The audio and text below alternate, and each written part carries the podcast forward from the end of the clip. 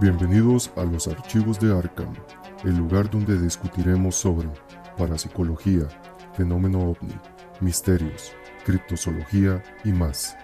¿Estás preparado?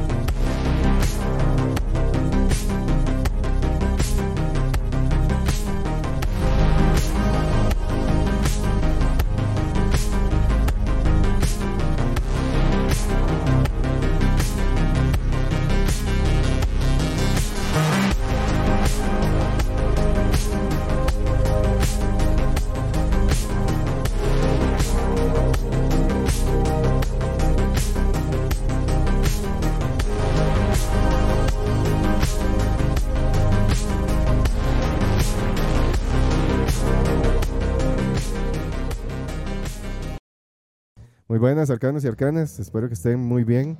Bienvenidos a un martes más de misterio, un martes más macabroso. Bienvenidos a su podcast favorito, Chivos de Arcan. Espero que estén muy bien y deseándoles que hayan pasado un lindo y macabroso 25 de, de enero, iba a decir ya, 25 de diciembre. ¿Cómo están, Pille? Yes, hoy, hoy es ocasión especial por ser el último este, episodio del año. Yes se dignó se No, dignó, ¿verdad? porque tuve que rogarle un año, No, tuvimos que no. rogarle un año entero para que apareciera en cámara. No, para nada, no fue tanto, no fue tanto. ¿Cómo está, Jess? Bien, pero me acaba de empezar a dar como una alergia, pero bien, bien. Ya, ya las, las ya. excusas, las excusas, pille. Ya Alergia a archi- archivos de Arkham. Alergia a chivos de Arkham. pasamos Navidad, estuvo muy bonito, se contenta. Vamos a pasar el fin de año si, si todo sale bien. Y vamos a ver cuáles son los temas de hoy. ¿Y usted, Pille, cómo está? Eh, bien, con salud, eh, con una chupa y con mucho vino aquí a la barca. Ahorita, Está- eh, sabe, bueno, puede- puede- puede- nada bueno nos va a esperar porque ustedes ya han visto en episodios anteriores qué pasa cuando Pille se pone a tomar vino aquí. En... Se queda ¿qué dormido, pasa? tras de que se queda dormido, se emborracha. No, es que, ok, verdad.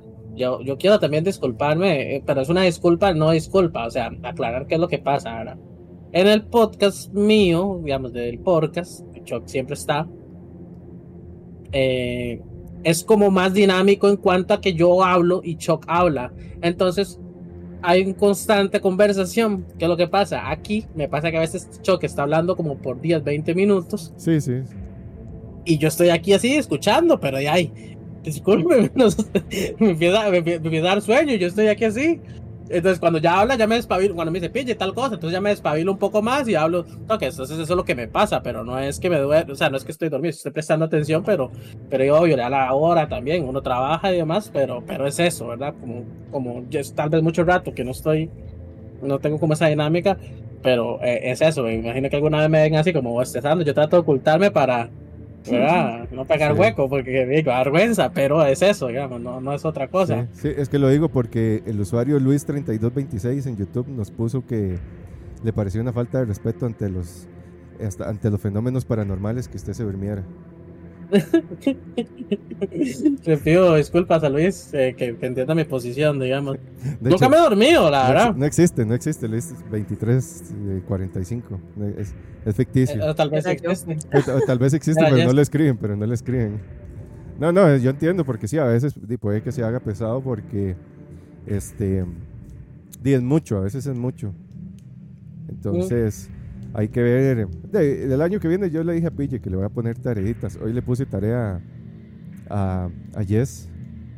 Espero que la haya, hecho bien porque de Bien. eso depende. De eso depende su futuro, básicamente. Hoy es una prueba. Ya, ya entiendo. Y eso depende de nuestra relación, dice. Ya de eso depende qué, qué va a entiendo, pasar. entiendo. Chuck, Dígalo. yo quiero, yo quiero que, que usted narre un poco Porque ya, y pasó el 25 y todo, y usted no tocó tema navideño como tal, tocó lo de los duendes. Ahí está, sí, duendes. Pero, duendes. pero hay un, hay un personaje que es muy famoso. El Krampus. Ajá. Es que no, no hablé del Krampus porque es muy trillado. O sea, es como el típico tema de Navidad. Siempre ¿Pero es, qué es esa vara? es un demonio, básicamente es un demonio. Y digamos, en, en, eh, creo que es noruego, pero bueno, es, es de esas tierras, ¿verdad? Como Europa, creo que es Europa del Este, más que nada. Y este es un demonio que se lleva a los niños que se portaron mal. Entonces el Krampus básicamente es o deja regalos o se lleva al niño que se portó mal. Eso Ujú. era como forma de, de asustar a los niños para que este, se portaran bien todo el año. Y es como. Grinch. Es como, sí, es como un Santa, es como que Baphomet se pusiera un gorrito y una ropa de, de Santa Claus y fuera de puerta en puerta. Y Ujú. es- hay Eh. una festividad muy grande por esos lados y hacen desfiles, digamos. Salen Krampus con varios demonios haciendo desfile, asustando a los niños. Entonces es, es eso, esa es como la tradición del, del Krampus. Ok, pero del 1 al 10, ¿qué tan... ¿Qué tan real? mm. No, A mí me suena más a leyenda, así como me lo describe usted como, como algo más de... Es sí, un una uno. leyenda, así de... es un uno, Uno. igual que Santa Claus. Ahí discúlpenme Ujú. los niños que están escuchando, pero Santa no existe. Arruinó un par de infancias, sí. ¿Usted cree que haya niños menores La de mía. 15 años? ¿La suya? Yo creía en Santa, sí. No, Santa sí existe. Pero yo no creo en Santa, yo creo en Colacho. En Colacho. Está, es que está Santa Claus y está Papá Noel Ujú, Y Colacho. y Colacho aquí en Costa Rica. Sí, entonces de ese tema, Oh. de hecho, el anterior lo iba a hacer sobre de, como demonios navideños, pero es que son es mucha mitología, o sea, es mucha historia, mucho cuento y Mm. de los duendes me parece más porque eh, me pareció más interesante porque a los duendes todos les a quién no le gusta una historia de duendes y a quién no le gusta ver videos del 2000 de duendes, o sea, es entonces es, me pareció mucho mejor. Sí, Y me faltó uno-. Sí. Me faltó uno con voz de Loquendo, eso sí. Para ya sentirme en los 2000. En los su 2000. mejor momento. Sí, claro. Sí, y hoy los temas es- es, eh, van a estar interesantes. Son un popurrí de temas em, que son pequeños. No dan, digamos, cada uno no da para hacer un solo, un solo podcast. Pero este me parece muy interesante y no tienen este no tienen como una respuesta. O sea, hay muchas conjeturas alrededor de ellos. Y este por eso se me hacen interesantes. Y estos casos yo los conozco desde, o sea, desde años, de años a años. Entonces, em, creo que esta era como la, la oportunidad para hacer ahí de un cierre de año vacilón. Y ya el otro año empezar con todo. Este, yo no voy a tomar vacaciones, yo voy a empezar desde enero. Entonces ya para enero ya tengo invitado. Va a venir el famoso Rodrigo. Entonces no sé si... No ya les- tomó todo este año. Sí, eso sí, también. Entonces por eso no me voy a tomar en Pues, enero. claro. ya canciones ya tomé. Pero este sí, ya el, el- el próximo martes vamos a tener invitado al famoso Rodrigo. Es, una- es, es todo un personaje de- del mundo este, la oscuridad. Entonces va a estar por acá. No les voy a spoilear el tema hasta ese día, van a saber, pero va a estar muy bueno. O sea, ese tema es, es bueno, ma, es bueno. Rodrigo se ve bastante oscuro, la verdad. Sí, de hecho escogí ese tema por, por lo mismo. Entonces, este va a estar bueno para que se lleguen el, el próximo martes ahí en vivo. Y si no pueden, entonces que lo escuchen por retransmisión. Vamos, di- dice Garin, cadenas de niñas muertas que si no comparten te aparecen. Esa era, esa era la típica de los 2000. Sí, en el 2000, claro. Las cadenas esas que decían, ¿verdad? ajá, que tal niña se murió, que no sé qué, bla, bla, bla, y si no compartes esto, este, te va a aparecer debajo de la cama. Qué vacilón. Y en esa época era la emoción de uno era conectarse a la compu a revisar el correo electrónico, ¿verdad? Porque había uno y tenía los correos que se mandaban entre compañeros y todo, y los eran como los de y no eran memes, porque en esa época evidentemente no existían, pero eran historias o cadenas o cosas, ¿verdad? Pero era puro era puro correo electrónico. Es puro correo de tía. Ajá. Porque eso es- Lo es- que esas ahora son correos de tías, pero en ese momento era, pero uno los leía, digamos, de O sea, eso era lo que había que hacer, o sea, eso es lo que se hacía, no había redes sociales, era Sí, correo. y, Esto era ser cool. Era, y- era puro correo. y más de uno se las creía. Porque yo tenía muchos conocidos. ¿Alguna vez reenviaron ustedes? Yo no, Sí, pero ya, a mí sí me reenviaron. De la necesidad. No, No, obvio, obvio, ahora le reenviaban. no, yo nunca, pero, Ellas, pero sí, pero sí Sí. me llegaban a mí correos. tiene pinta de, de Sí, reenviar. claro, cuando yo estaba, cuando eso empezó, uno, reenvia- uno reenviaba las cadenas, pero es que yo siento que no era tanto como por reenviar la cadena porque uno creyera, sino que era como socialmente era como una Socializar. maneras- exacto, era como una manera de socializar. Por eso digo que en esa época no había redes sociales y todo eso lo hacía uno como estar en contacto con la gente. Mira, fulana me, llegó- me mandó correo. Mira, tal me mandó Mira correo. qué lindo correo de como- que Anita la huerfanita se me va a aparecer y me va a matar. Qué dicha que me Pero escribiste. eso era la manera como dicha que me escribiste. Que te antes. ¿verdad? Qué dicha que hace, hace años no te, no te, no sé nada de vos, pero gracias por el correo de Anita la huerfanita. Así era antes. sí. Ahí pregunta Garin que si usamos, yo no, ahí pregunta Garin que si usamos MySpace, yo sí tenía MySpace. No, yo lo abrí, pero nunca lo usé, la verdad es que nunca lo usé. Yo Yo abrí sí. Hi-Fi y lo usé como dos veces. Yo en MySpace sí tenía tenía. como a mil personas.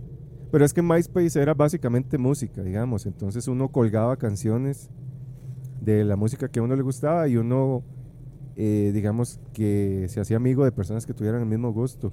Y usted Ujú. podía, digamos, estaba la canción y abajo podía uno comentarle, qué buena canción, bla, bla, bla, este, qué bueno este disco. Entonces era como la red social de momento. El hi-fi nunca tuve, eso sí, nunca Yo tuve. sí, yo sí tuve High Five y tuve, de, obviamente, Farmville al inicio de Facebook.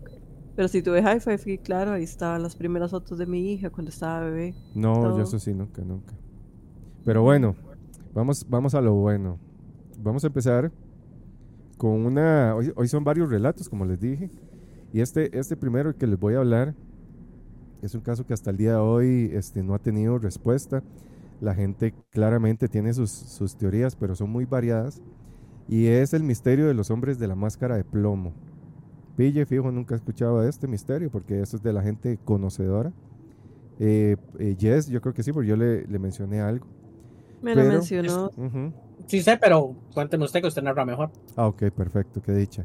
Pero si quiere, dígame usted qué sabe, como para, para que No, yo- porque es que si no le voy a dar pistas a usted. No, no importa, no importa. No, yo, es que yo ya me lo investigué, yo me lo sé. No, pero por eso le estoy diciendo que usted narra mejor, porque es que yo voy a arruinarlo. Ah, ok. Porque sí. le voy a arruinar la sorpresa a la gente que no conoce del tema, ¿me explico? O sea, yo le voy a contar todo charral, para mí usted va a dar un, o sea, todo feo, y usted va a dar un contexto que va a ser más bonito para Más las detallado, personas. más detallado. Más detallado, más bonito. O sea, entiéndeme que yo lo hago no por mí, lo hago por el bien de la comunidad suya. la audiencia. Ah, ok, perfecto. Exacto, por la Muchas audiencia. gracias. Muchas gracias. Yo me Eh, quito un lado, yo quito mi yo y dejo al público brillar y a usted. di- digamos que sí, digamos que sí. Muchas gracias a Naji News que acaba de darnos este follow. Bienvenido o bienvenida. Espero que le gusten los temas bizarros, paranormales, de misterio. Hoy vamos a hablar sobre eh, varios, varios misterios que por el momento no tienen respuesta. Hay especulaciones alrededor de ellos, pero para mí son, son bastante interesantes. Y vamos a empezar con el misterio de los hombres de la máscara de plomo. Eh, si quiere, Pillo, usted que sabe, nos dice dónde fue que se desarrolló este caso. Porque eso no es spoiler, es el inicio de la historia. No, se ha desarrollado en muchos lugares, man. No, de hecho fue solo en uno. No, pero obviamente la va, ¿cómo se llama esto? Migrando. ¿En qué No, sentido? no cree usted. ¿En qué sentido? Eh, que, la, no, que la historia va transmutando a otras, otras, a otras sociedades y demás. O sea, pero usted quiere como así, como el, el inicio, digamos. Sí, ¿dónde pasó? ¿Dónde pasó? Mm, pero es que usted no cree que es mejor que lo cuente usted. Sí, sí, mejor lo cuento yo. Mejor lo cuento yo. Bueno, bueno. Dale, al Google, le al digo. Google, al Google. Si quiere le digo, si quiere, no, El si quiere le digo, si, si Ah, quiere sí. le digo, en Brasil, en Río de Janeiro. ¿verdad? Es O que lo sea, delata el brillo el- de la... Porque hasta que No, se puso así no, es que, yo, es, que, es que yo tengo aquí la luz, mire. Ah, ya, ya, ya. Fue que se... Claro. Sí, sí. No, es que, la, es que la aumenté porque ve que, yo puedo bajarla también. Ah, ok. Entonces la aumenté un No, sí, par sí, de. está, está. sí, sí. Está informado, está informado. Ahí me quemé. Pero sí, en Río de Janeiro, la. Eh, por ahí, por ahí cerca, cerca. Por ahí, bueno, ahí encontraron, encontraron algo. Pero este, inicialmente Todo comienza el 17 de agosto de 1966, es bastante viejo el caso. Eh, en este caso se ven involucrados dos, dos técnicos en electrónica, ellos trabajaban en esto, se llamaban Manuel Pereira da Cruz y Miguel José Viana. Vamos a ponerles aquí la foto para que ustedes vean a estas personas. Estos son, estos que están viendo en pantalla, este, son Manuel Pereira da Cruz y Miguel José Viana. Ellos eh, eran residentes de Campos do, es más, que estos nombres brasileños están fatales, Campos do Goitacases, Goitacases, esto en Brasil. Era una zona bastante rural. Ellos lo que hicieron fue avisarles a su familia de que tenían que ir hacia Río de Janeiro para comprar unos repuestos, como ellos trabajaban como técnicos en electrónica, estaban reparando unas televisiones en su localidad no encontraron eh, los repuestos necesarios, por lo que decidieron viajar hasta Río Janeiro. Es un viaje de alrededor de 250 kilómetros, lo que ellos hicieron. Es, es un montón. Y ellos viajaron en autobús hacia el sureste de, de su país, de Brasil. Esa fue la última vez que a ellos se les vio con vida. Tres días después, eh, un joven que se encontraba paseando en una colina cercana al Río de Janeiro.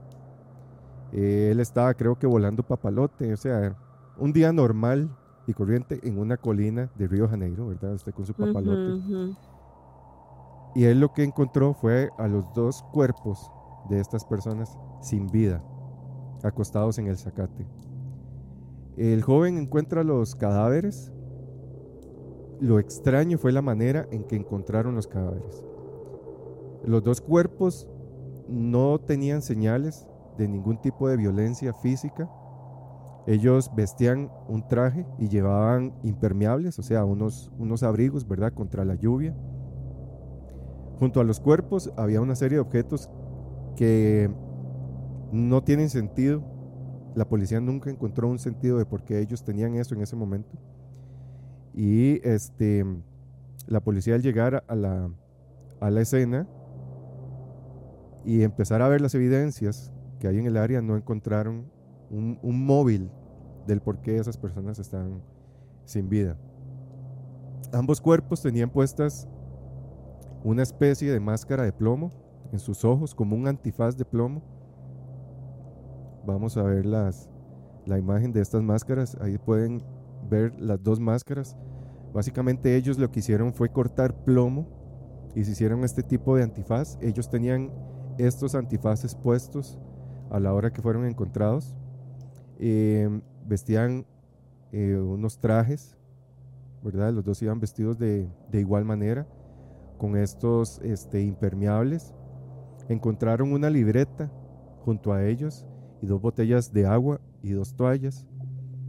Y en estas libretas habían unas anotaciones muy extrañas para la policía no tenían sentido tampoco, no les arrojó pistas de qué fue, ¿verdad? Lo que llevó a que estas personas este, murieran.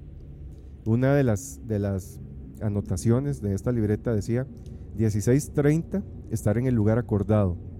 La segunda anotación decía 18.30, tragar las cápsulas. Después del efecto, proteger los metales, esperar a la señal de la máscara.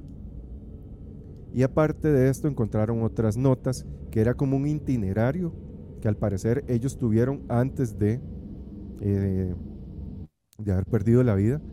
Decía, domingo, una píldora después de la comida. Lunes, una píldora después del desayuno. Martes, una píldora después del almuerzo. Miércoles, una píldora al acostarse. La siguiente nota que encontraron decía, a las cuatro y media de la tarde, estar en el lugar fijado que era ese, a las 16.30. Eh, Después la nota de proteger la cara eh, con, metal y esperar a que aparezca la señal. Eh, como les comento, junto a ellos también habían unas botellas de agua vacía y un paquete, una bolsa con, con dos toallas. Las dos toallas estaban secas, estaban dobladas.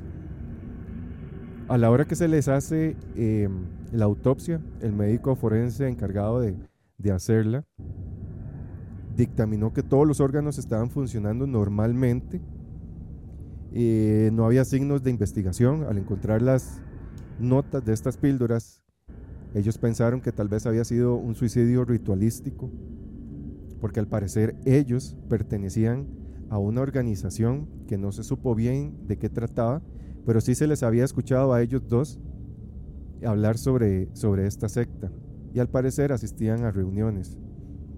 Eh, ellos supusieron que tal vez esto era algún tipo de veneno que estaban tomando, pero en el cuerpo no encontraron veneno. Tampoco habían las señales de violencia de que alguien les hubiera quitado la vida o entre ellos de alguna manera se lo hubieran quitado para dar la afirmación de que sí fue que se quitaron la vida en algún tipo de ritual. Tampoco encontraron huellas, no encontraron pistas de que alguien más hubiera estado en la zona. Según los que investigaron el caso, el uso de estas máscaras de plomo podría indicar que ambos esperaban tener algún tipo de contacto con una luz muy fuerte o con algún tipo de, radiación. Otro de los datos que se descubrieron al tiempo, poco después, fue que la botella de agua había sido comprada en Niterói, que es un pueblo cercano a donde se encontraron los cuerpos. Entonces se hicieron indagaciones a las personas, ¿verdad?, de este pueblo para que relataran si los habían visto, ¿verdad?, pasar por ahí. Em, las personas dijeron que sí, que uno de ellos parecía muy nervioso, de hecho la mujer que les vendió las botellas de agua, y que constantemente miraba el reloj, como si anduviera apresurado, ¿verdad? Este, como corriendo para llegar a algún lugar a tiempo. Em, ellos compraron el agua, ahí mismo compraron las toallas, pero este, el hecho de que también llevaran los impermeables a la, a la policía les parecía muy extraño. No habían pronóstico de lluvias. Eh, en esa región, en, en, esa época, no habían lluvias ni, este, ni siquiera, ¿verdad? Esto que se llama como pelos de gato, o sea, nada, nada, nada, nada la cena estaba, la, el área estaba totalmente seca, entonces no entienden por qué se llevaron estos impermeables puestos. Eh, también las toallas, no hay lógica que lleguen un par de toallas, ni siquiera las usaron, estaban a como las compraron.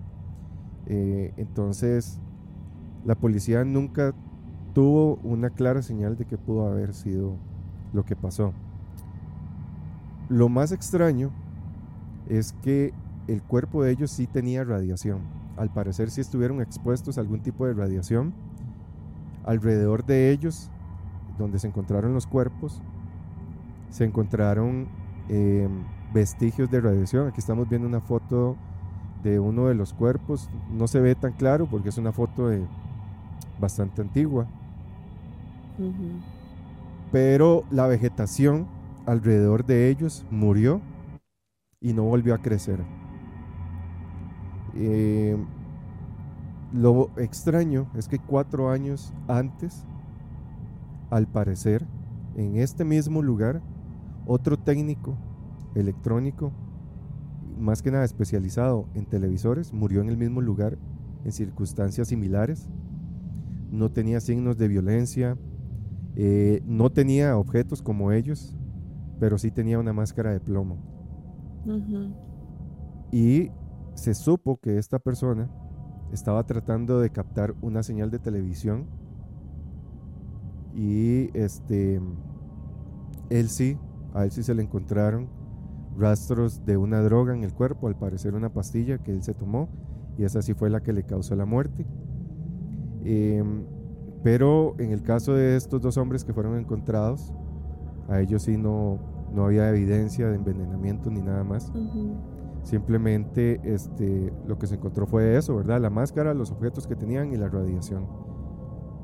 Al parecer, durante los años siguientes a este caso que se hizo más famoso, se siguieron encontrando cuerpos en el área eh, con las mismas máscaras de plomo.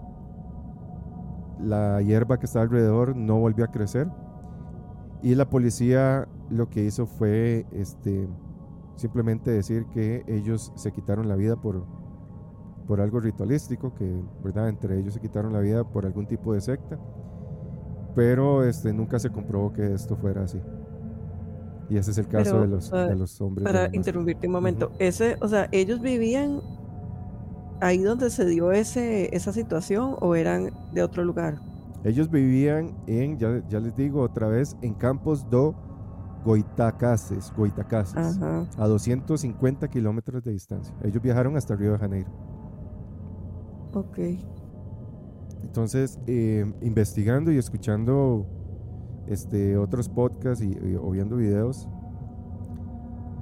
lo que se dice es que posiblemente ellos perteneci- pertenecieron a una secta tipo Heaven's Gate y ellos estaban esperando tener contacto con algún tipo de ser que emanaba una luz tan fuerte que ellos necesitaban protegerse los ojos con, esa, con esas máscaras de plomo. Esto por eh, relatos de personas que los escucharon hablar entre ellos. Y además de esto, se dijo después que ellos eran muy aficionados al fenómeno ovni. Brasil eh, es uno de los países con más actividad, Con más avistamientos, sí. exacto, desde los años 40, 50, en los inicios de, de lo que fue la, la oleada del fenómeno ovni. Brasil es, es un exponente mundial de estos casos. De hecho, hay casos muy fuertes este, en Brasil, que más adelante en otros episodios vamos a hablar. Pero lo extraño del caso de ellos es eso, que no hay evidencia de nada más. Lo que hay es suposiciones. Se supone que, Ujú. que sí, ellos estaban en esta secta y que les gustaba este fenómeno. Pero este, no hay confirmación de que sí hubiera sido como algún tipo de suicidio eh, ritualístico eh, o qué es lo que ellos en realidad creían porque no dejaron más anotaciones que las que les dije, ¿verdad? Que tenían como ese cronograma con esas píldoras que no se sabe bien qué es esa píldora y este lo que Extraño, ¿verdad? Y el vato era como un placebo o alguna cosa X o hasta veneno o quién sabe qué sería, ¿verdad? Sí, ¿qué opina usted, Pille, de este, de este caso? Uh, ¿Cree usted que sea simplemente se quitaron la vida por alguna creencia extraña? Ya no, pero es que lo extraño es lo de la radiación. ¿verdad? Sí, eso está muy Eso extraño. es lo extraño, sí. porque no es como que. Bueno, no sé, no sé mucho de radiación, ciertamente, pero no, no es como que eso haya en cualquier lugar, Sí, ¿verdad? no O sea, es Sí, como no es de obtener, no, no Bueno, es fácil de que uno vaya a ya. verse como radioactivo, ¿verdad? Como no Ajá. es fácil, no es fácil encontrar algo así. A menos que esté viva en Rusia, ¿verdad? En aquellos tiempos, ¿verdad? Pero no sé, en, en, en- perdón, en Brasil, eh, me parece a mí que no, no sé qué tan común será algo reactivo allá. Que había fábricas de, de verdad, algo relacionado con, pero me parece un poco extraño. Ahora bien, el, el- obviamente, mm, obviamente ellos algo estaban haciendo con eso, ¿verdad? O sea, hay algo que los obligaba a ellos vesti- a vestirse de la forma en que se vestían. O sea, hay alguien detrás, tiene que haber alguien detrás. Ah, ah, hay algo, digamos, sí, ya sea porque estuviesen trabajando en algo que tenga que ver con O sea, radiación y por eso, ajá, algo que tenga que ver con radiación y por ende ellos estaban como eh, y preparados o cubiertos para, pero este, inclusive las píldoras pueden ser para lo mismo, ¿verdad? Como para evitar el que la radiación los matara Algún tipo de lo efecto. cual pudo exacto, lo cual puede ser, ¿verdad? Que a mí lo que me parece es eso, que tal vez se murieron, murieron por eso, por, por, por la radiación. Es lo que más me, me da a mí sentido, ¿verdad? Hablando de la vestimenta, de, de todo y, y las pastillas, ¿verdad? Para que tengan un sentido una hora en específico y así como tan, tan cronometrado, tan importancia, tanta importancia que le daban. Me parece Sí. a mí, me parece a mí eso. Sí, lo Ahora, extraño. eh, no, no sé si usted lo dijo, ¿verdad? Pero no sé si ellos murieron ahí en la nada, básicamente. Sí, es que básicamente ahí era una colina, como, Sí. como pudieron ver en la foto, es Zacate, lo que hay alrededor de ellos. Ujú. Em, lo extraño es que, ok, si la radiación fuera algo eh, normal, digamos, tal vez por algo que hay en la zona, una empresa, etcétera, la radiación se hubiera podido encontrar en los alrededores. Pero simplemente la radiación estaba alrededor de ellos, en, o sea, focalizado en ellos. Y el otro problema es que tras la autopsia no se encontró que la radiación los hubiera matado. ¿Por qué? Porque la radiación básicamente lo que hace es cocinarle a usted los órganos. La radiación empieza a trabajar de adentro hacia afuera, cocina el cuerpo de adentro hacia afuera. Y en el caso de ellos, los órganos estaban bien. O sea, simplemente ellos murieron, no por envenenamiento, no por radiación, no por violencia. Es como Mm. que simplemente el, el alma o el espíritu hubiera abandonado sus cuerpos y es ahí donde se empieza a alimentar la teoría esta de que tal vez ellos estaban buscan- buscando contacto con extraterrestres. Lo lograron. Tal vez el objeto este o el ser al que iban a contactar era tan brillante que por eso necesitaban estas máscaras de plomo. Y este, como en el caso de Heaven's Gate, ¿verdad? Que decían que se iban a llevar el alma. Eso es lo que muchos apuntan, porque este, está muy extraño. Pero ahora, ok, suponiendo que sea eso, ¿para qué los impermeables? ¿Para qué las toallas? ¿Y para qué las botellas de agua? Las botellas de agua estaban llenas. O sea, ellos simplemente compraron botellas de agua. Entonces yo no sé si ellos eh, se estaban preparando para un viaje, aunque no fuera un viaje, un viaje físico. ¿Sí me entiendo? No sé, no, es como lo que yo pensaría, ok, ¿para qué compraron eso? Tal vez parte del viaje que iban a hacer ocupaban este, eso porque no le encuentro otra, otra lógica, no tiene sentido, digamos, que simplemente hayan llevado esas cosas. Sí, sí, no tiene sentido, Exacto. realmente. Y este... Las compraron, a mi punto de vista es como que las compraron por.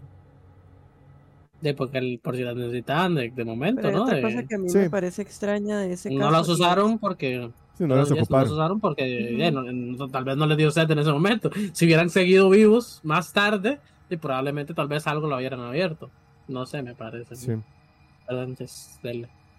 A mí lo que me parece raro, digamos, es que, porque solo hay dos personas, digamos, con esas características, y no hay más, o, o, ¿me entienden? O sea, salieron de la nada y hay un montón de conjeturas que dicen que son esto, que son lo otro.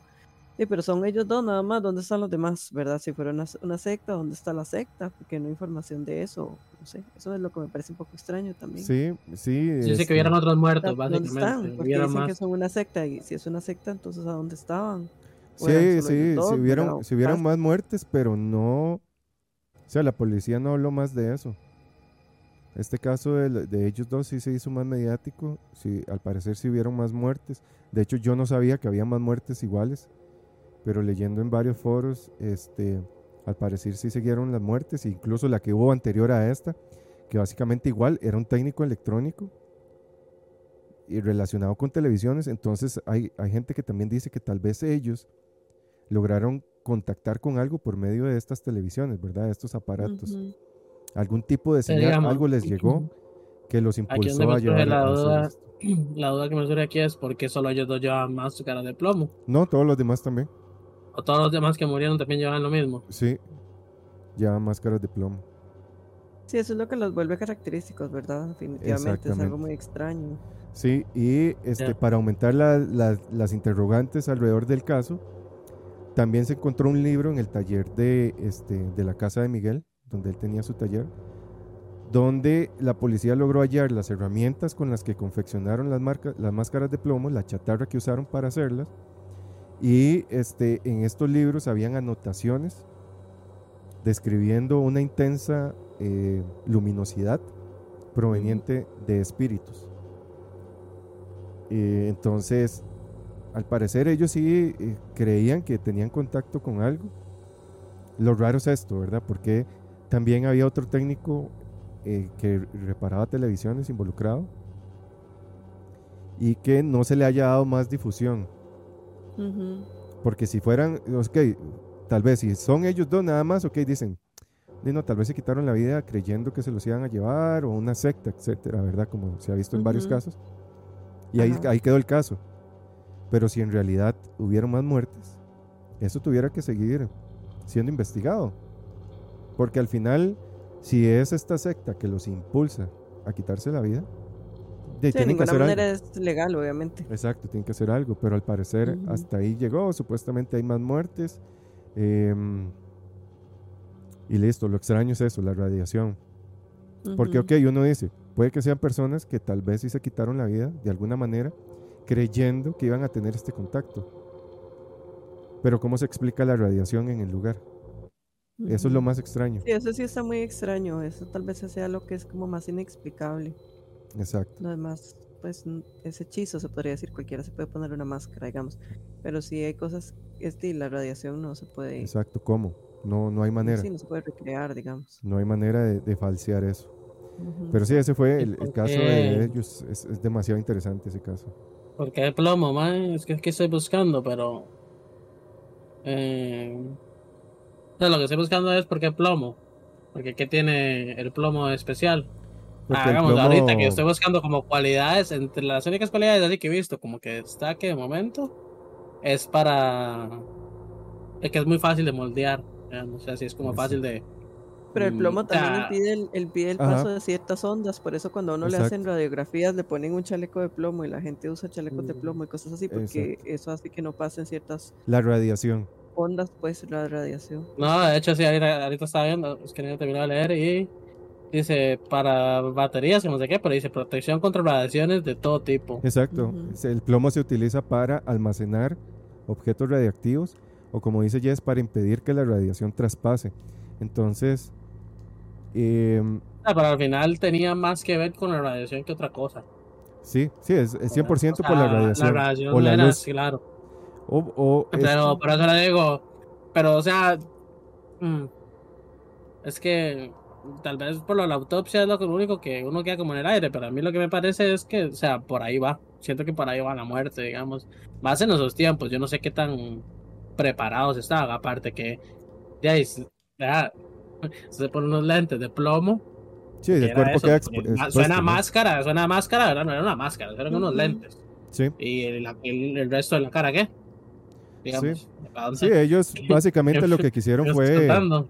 Lo que quisieron fue este, protegerse los ojos simplemente porque tal vez la fuente de luz que los irradió, si ellos lo veían directamente, se iban a quedar ciegos. Sí, tal vez ya saben que eso era los- les iba a Ajá. causar tal vez un daño como más visible en el momento. Yo lo que pienso es que ellos no sabían que iban a morir. Porque si usted no, sabe no que estarán preparados. ajá, no estarían preparados, ¿para qué va a hacer usted una máscara de plomo? ¿Para qué va a llevar unas toallas, un abrigo? Sabiendo que todo eso lo va a dejar. Porque las otras personas que encontraron en la misma zona de muertos no llevaban nada. Yo creo que ellos fueron como los, los primeros, ¿verdad? Que decían, ok, llevemos a esto por, por si acaso y no nos quedemos ciegos y es que este objeto, este ovni o no se sabe qué, ¿verdad? No nos deje ciegos. Pero, este, me parece muy extraño, me parece muy extraño. Y yo creo que tal vez sí, la extraño. radiación los tuvo que haber, tuvo que haber sido la, la razón. Pero ahí la respuesta es, ¿qué produjo esa radiación? Mm, Sí, porque lo hablamos, no es como que en qué lugar se encuentre eso. Ujú. Sí, no es que usted camina a un monte y listo, hay radiación. O sea, no es, Ajá. es muy difícil. Y lo extraño es también es que en esa, en esa colina, al parecer es como un, un punto fuerte de avistamiento de, de ovnis en Brasil. Mm, Entonces por eso es que muchos apuntan a que posiblemente haya sido un tipo de contacto y que este, ellos hayan trascendido, digamos, de una manera más espiritual y hayan dejado aquí la, Mm. la carne. Es, es, es Y extraño, se conoce, se conoce otros casos en el cual, digamos, otros casos de contacto alienígena en el cual la radiación tenga Sí. algo de por medio, digamos. Claro. Y curiosamente en Brasil es donde se han dado más casos de avistamiento de ovnis. Y la- la- las personas que han estado muy cerca del objeto, e incluso seres, que es otro caso que quiero traer, que es un caso bastante fuerte. De hecho, estuvo involucrada la, la policía en Brasil, pasó. Y, y así, resumidas cuentas, eh, unos niños iban caminando por un sendero, era un atajo hacia su casa. En ese día y las noches anteriores se habían visto alrededor de- del lugar luces, ovnis. Y ese día ellos vieron a un ser entre las, entre las hierbas. Cuando ellos se acercan, ellos lo describen como un diablo, porque ellos lo que ven es un ser pequeño rojo de ojos negros. Y estaba como herido, como quemado. Ellos empiezan a gritar, empiezan a pedir ayuda porque ellos creen que es alguien que está quemado.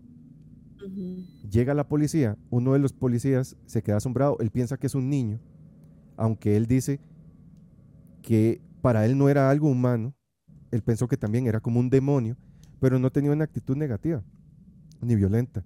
Se lo llevaron hasta el hospital. En el hospital les preguntaron, ¿qué es esto? Y él dijo, no es humano, Entonces no podemos atenderlo aquí, porque no sé, ¿cómo vamos a atender algo que es, no es humano?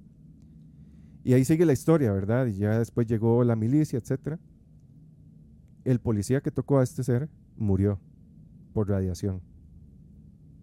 Y hay otros casos en los que hay personas que han estado cerca de luces que a los días o el mismo día en la noche o al día siguiente aparecen marcas de radiación. Se les empiezan a hacer vejigas, se queman totalmente, quemaduras de tercer grado, se les produce algún tipo de cáncer y mueren. Entonces sí hay muchos casos en los que la radiación llega y mata a la persona, pero es radiación tan fuerte que deja secuelas físicas.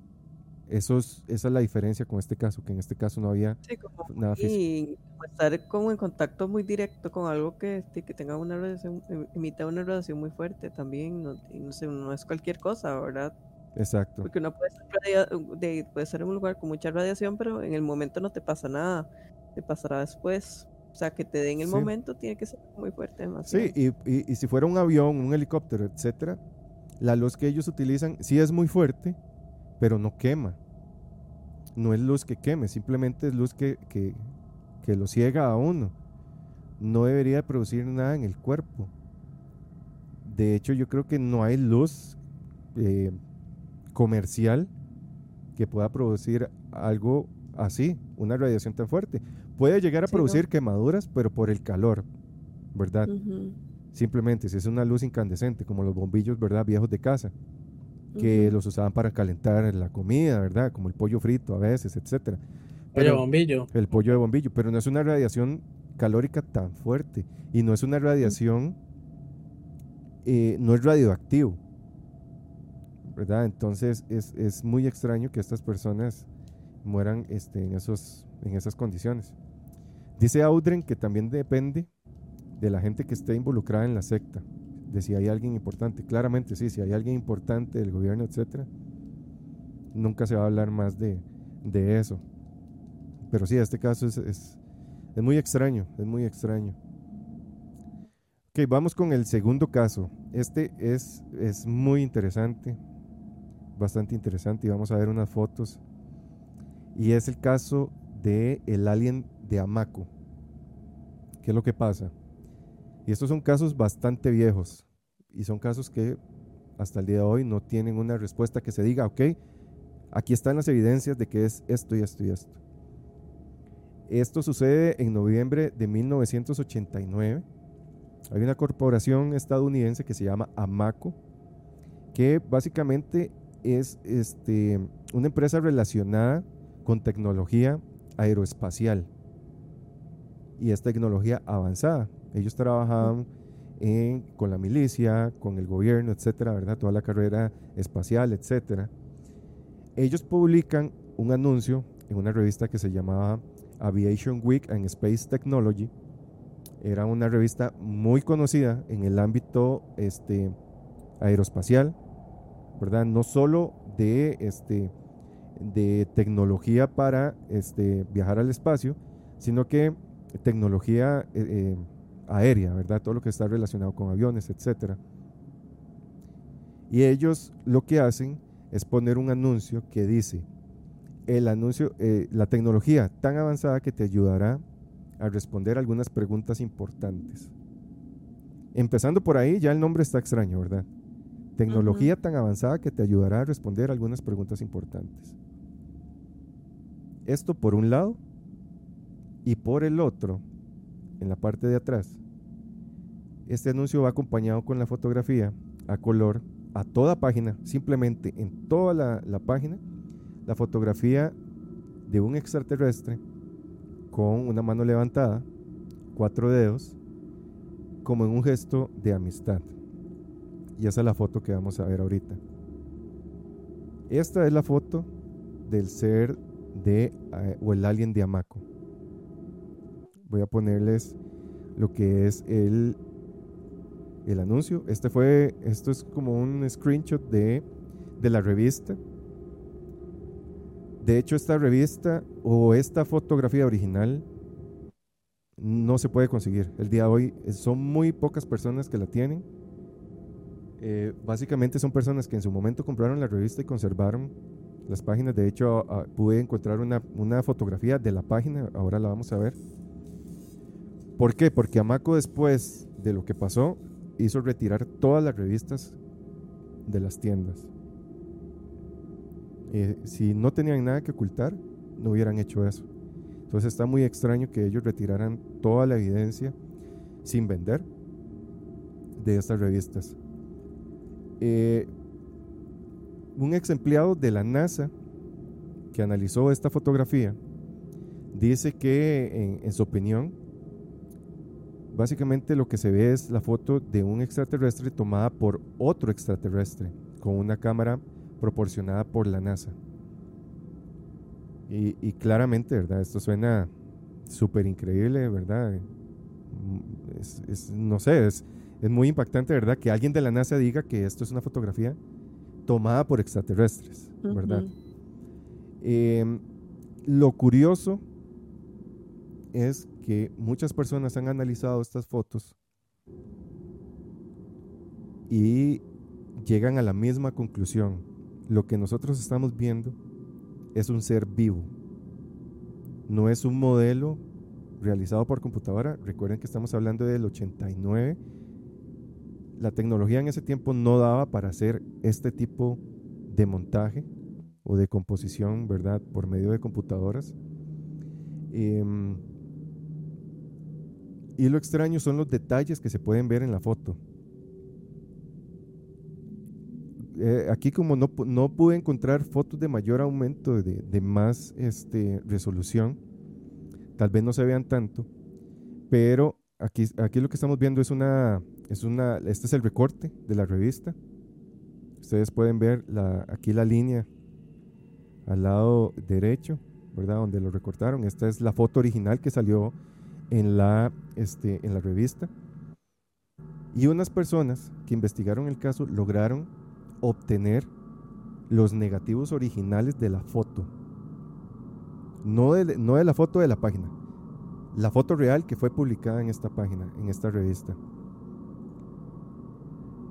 Eh, lo que ellos dicen que que se logra ver mejor, vamos a volver a la primera foto, es que si ustedes ven, este ser tiene como, la escondí, empezando, tiene como una membrana.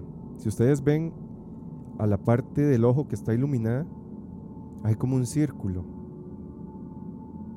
Tiene como un, como un círculo es, una cosa extraña porque ellos dicen que en la foto original que se ve más detallada, esto pareciera ser algún tipo de membrana que tiene el ser ahí, como la piel delgada y que estuviera hueco debajo de eso. Entonces ellos no saben si esto es algún tipo de órgano, ya sea auditivo o que ellos utilicen para, para comunicarse. Luego, analizando el brillo del ojo, si fuera lo que ellos dicen que fue, no sería posible que tuviera este brillo. ¿Cuál fue la respuesta de Amaco? Que esto era la fotografía de un modelo de una estatua de 25 centímetros hecho en bronce. Si ustedes ven la fotografía, ¿ustedes creen que esto sea un ser o una estatua hecha en bronce? O sea, no, no, tiene sentido. No, tiene no jamás no. No, el bronce tampoco se puede hacer con tanto detenimiento, o sea, no, no, es un material que, que, aguante tanto detalle, como sea. Exacto, y este, yo pude ver un video de una persona que este, dice tener contacto o tuvo contacto, que él fue el que tuvo acceso a estos negativos. Y él pudo ver varias cosas. Primero, vean aquí en el cuello, se define lo que podríamos nosotros llamar como la manzana de Adán. Vean que aquí tiene debajo de la cabeza la luz del relieve del cuello. Después se ve el hueso de la clavícula más abajo. Se ve poros. O sea, la piel se ve porosa. Tiene textura. Los ojos brillantes se ven como húmedos. En los labios, aquí no se puede ver, pero en las fotos que él presentó, se ve la textura de los labios como la que tenemos nosotros, que se ven como rayitas, textura de piel en el labio. Y de hecho se menciona que en el cuello se pueden ver como pelitos. Y esto claramente no se puede reproducir en una estatua, primero, de 25 centímetros, ¿verdad? Que estamos hablando de pues, tal vez una Algo cuarta, pequeño. Ujú. y de bronce. Y también se dice que en las manos se pueden ver venas. Ya subiendo exposición y todo esto, ¿verdad? Con las fotos originales. Esto es, es un, eh, de una fotografía de, la- de lo que se publicó en esa revista, entonces cuesta mucho. Pero lo particular es la cabeza que tiene. Si ustedes ven, él tiene como una cabeza, se llama como cabeza de manzana. Ven que tiene, es como un corazón la cabeza. Y esto también se ha visto en otros casos de contactismo en el cual se han podido tomar fotos. Eh, por ejemplo, en el caso de Stan Romanek, creo que hay una fotografía de un ser, el que se ve en la cocina, creo que tiene la cabeza igual, el que aparece por la ventana, tiene la cabeza muy parecida. Y hay otras fotos de otros seres en que la cabeza es parecida, ¿verdad? Como con esta forma de, de corazón o de manzana. Aquí se puede ver un poco mejor lo que son los, los ojos, que se ven como, como vidriosos, y este, la nariz más detallada. Pero sí, lo curioso de este caso es eso, que, ok, si fuera simplemente una fotografía de una estatua, no se vería tan detallada. El asunto es cómo lograron hacer una estatua tan detallada. Entonces, ¿qué se les pidió? Por favor, presenten la, la- la figura. Nunca presentaron la figura. Acto seguido se cambiaron el nombre, desaparecieron, ya no se encuentran como Amoco. Nunca más después de este hecho ellos este, volvieron a salir a la luz. Se intentó investigar quién fue el que tomó la fotografía, no existe el fotógrafo. Entonces no hay rastro de nada. Y lo más extraño, o para añadirle más, es que este artículo fue publicado en la página 51. ¿De qué? Del área 51. ¿Verdad? ¿Qué es lo que se dice? Posiblemente en, en este año, en el 89, eh, estaban preparando una campaña de desinformación. Al mismo tiempo que muchas personas querían empezar a sacar la- a la luz la existencia de estos seres y el contacto que ya existía. Algo pasó. Porque yo lo que pienso es que, ok, ellos como Amoco dijeron, tenemos contacto, aquí está la fotografía, vamos a empezar a hablar de esto, porque hasta el título es sugestivo, tecnología tan avanzada que va a resolver muchas, muchas, este, muchas preguntas. Y esto se hizo súper viral, la gente se volvió loca, empezaron a, a llamar, a buscarlos, etcétera, pidiendo respuestas. Pero algo, seguro, como siempre les dijo, quédense callados y echen para atrás. ¿Verdad? Ujú. ¿Por qué retirar todas las revistas? Sí, súper amenazados, digamos. Sí, exacto. ¿Por qué tener que sacar del mercado todos los números que no se vendieron? De hecho, hay personas que estuvieron investigando muy a fondo esto y recibieron amen- amenazas de muerte también. Em, ¿Y por qué también publicarlo en la página 51? Puede que sea coincidencia, pero es- es- es- no es tan coincidencia que un artículo y una foto de un extraterrestre se publique justamente en la página 51. Em, Sí, está como. Exacto. las Después, coincidencias de cuando ya son muchas, ya pues, no son tan coincidencias. ya no son tan coincidencias. Y yo investigando más a fondo, empecé a buscar blogs de los noventas y me encontré con una información em, extraña. Si ustedes ven esta foto que están viendo, es el mismo ser, pero no es la misma foto. Vean la diferencia. ¿Sí lo pueden notar? La foto está más de cerca, la mano está en distinta eh, posición. De hecho, la el ángulo de la foto está totalmente en otra posición. Es el mismo ser, tiene los mismos rasgos, tiene la misma cabeza, tiene cuatro dedos. Y esta foto logré encontrar que fue tomada por el doctor Boylan el 12 de abril de 1992. Este ser que estamos viendo se hace llamar el concejal Miriam. Así se hizo llamar ella para que él entendiera, concejal Miriam. Ella tuvo contacto con este doctor Boylan en el pueblo de Altimar. Em, perdón, ella es del pueblo Altimar. Él estaba cerca del desierto de Nuevo México en la medianoche del 12 de abril de 1992. Eh, y él simplemente estaba en este lugar. Él es, un ex militar. Sus sistemas de comunicación fueron interceptados por este ser. Entabló comunicación con él y él pudo contactar físicamente con ellos y él tomó esta fotografía. Eh, él era un coronel de inteligencia de la Fuerza Aérea de Estados Unidos. Y junto con otro eh, personaje militar, el doctor Donald Ware, él declaró que en 1989 a Moco, que fue el que publicó esa foto, em, ellos lo que o sea, con el contacto que tenían era con este mismo ser, con esta Miriam, que es concejal, al parecer, de unos seres, como de una, em, ¿cómo se puede decir? Como un grupo estelar de seres que lo que van haciendo es entablar contacto con razas eh, avanzadas, ¿verdad? O que estén preparadas o con personas que estén preparadas para ese contacto.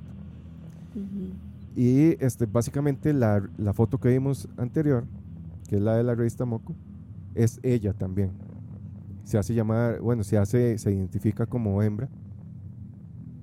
Y este, si ustedes ven, es básicamente el mismo ser, pero la foto sí es muy, muy distinta. Y de esto sí yo no, nunca había escuchado, de hecho, de este contacto de, del doctor este, Boylan. Lo que ellos dicen es que en este momento, en esos años, estos seres estaban tratando de hacer contacto con la humanidad y buscaron a ciertas personas en posiciones de poder para que las ayudaran. Y este, claramente no, no los dejaron. Entonces se silenció a las personas que este, estuvieron involucradas y hasta ahí llegó. Hasta el día de hoy, bueno, Amoco, eh, como se conocía, desapareció. No se sabe cuál fue el nombre al que se cambiaron las personas involucradas nunca salieron a la luz, no hay nombres de nadie. Como les dije, todas las revistas que no se vendieron fueron retiradas del mercado. Simplemente las evidencias que quedaron fueron de personas que, en su momento lograron comprar la, la revista. Y se ha analizado demasiado la fotografía, se ha analizado muchísimo. Y en esta segunda que les presento se ve todavía más detallado que posiblemente esto sí sea algo viviente o posiblemente sea producto de alguien demasiado hábil. Porque el nivel de detalle que tiene este, este ser fotografiado es bastante alto. Pero la época, ahora Tal vez ahora uno lo, ve y pues dice, dice Sí, ahora por computadoras se, puede hacer en horas. Pero estamos hablando del 89 estamos hablando de inicios de los, de los 90. La, la capacidad de las computadoras en ese tiempo no... no había ni siquiera, del internet no, ni siquiera era común, ¿verdad? No, no, no, no. Entonces, ese, ese es el caso del ser de, o el alien de Amoco. ¿Qué opinan ustedes de esa, de esa fotografía? O sea, ¿qué les transmite esa fotografía a ustedes cuando la ven? ¿Ustedes creen que, que sea algo, algo viviente o que sí sea un muñeco? Es que no parece un muñeco, lo que pasa es que será tal vez que ya uno con, está como con la, el ojo como muy acostumbrado al IE, a día, todo lo que se hace, ¿verdad? En las películas. Entonces a uno le cuesta, bueno, al menos a mí me cuesta un poco como verlo como algo completamente real, sin embargo, ya pensando, digamos, todas las características que, que tiene, digamos, hace cuánto se hizo, todas esas cosas. Sí, es que eh, hay que trasladarse, o sea, mentalmente hay que trasladarse a los noventas cuáles eran las posibilidades en los 90 de hacer algo así. y de ahí partir, ¿verdad? Porque si esta foto a mí me la presentan y me dice, esta foto la tomé ayer, yo lo primero que pienso es, es un render, básicamente. Alguien renderizó exacto. un ser y ahora hay tanta tecnología y tantos programas que este, es muy fácil producirlo. Pero el asunto es que a finales de los 80 se pudiera lograr algo así. Y también Sí, la, como ellos trataron de mentir, ok, es una figura de 25 centímetros de hierro. Usted ve esta fotografía y usted cree que eso es un ser de hierro. Sí, no, jamás. No, no tiene sentido. No tiene sentido. ¿Usted qué opina, Pille? De ahí. No, es una figura de hierro, digamos. Sí, sí, eso es evidentemente Eh, no- bronce. Eh, de bronce, sí. Sí, no tiene, no tiene, no tiene parecidos. O sea, ¿cuál es la lógica de dentro de como dentro del, de la, la intención? No sé si me, me, pongo me entiende. La, la lógica que hay dentro de, ok, mae, o sea, pu- hacemos la publicación y demás, y después cuando, cuando la gente como que empieza a hacer indagaciones o ir un poco más profundo, como que ya no, ya no, y es mentiras. Es que póngase O sea, usted, póngase usted en, el- en los pies de ellos. Digamos no con Sí, aliens. ¿cuál es la intención? Por eso, es que no con alguien. Digamos que usted descubre, no sé, energía eh, inalámbrica. Y usted dice, voy a publicar mi descubrimiento sobre si puedo tener energía gratis de manera inalámbrica y hacerla en mi casa. Usted publica eso. La gente empieza a hacer bulla. ¿Quién es esto? A usted le escribe alguien del gobierno y le dice, o desmiente esto, o se muere su mamá. ¿Usted qué hace? Sí, pero recordemos que, bueno, al menos a mí lo que me parece, y de hecho fue lo, de las primeras cosas que usted dijo, es que ellos estaban buscando gente que tuviese eh, algún tipo de poder. Exacto. Evidentemente no estamos ante un papanatas cualquiera el que hizo esta publicación. O sea, hay, hay más de por medio, no sé si me voy a entender, a menos que haya sido una metida de patas, por decirlo aquí, como dice vulgarmente, era, eh, dícese, un error. Y ahí sí, tal vez sí, ¿verdad? Es lo único que se me ocurre, ¿verdad? Pero no es como que usted cometa un error así, en es- de este calibre no es un error así de a la ligera. En primera plana, la imagen y todo, está muy bien, digamos, la imagen está muy bien, de hecho, eso sí, sí, sí concuerdo, a mí me parece que está muy bonita la imagen, de hecho, para la época. Inclusive para hoy en día la imagen es bastante, tiene bastante calidad para, para lo que es hoy en día, ¿verdad?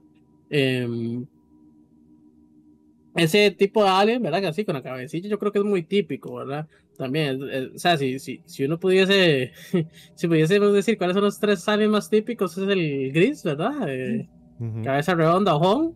Eh, este más así, con una jupa medio rara. Y diría que el otro sería el de, el de depredador.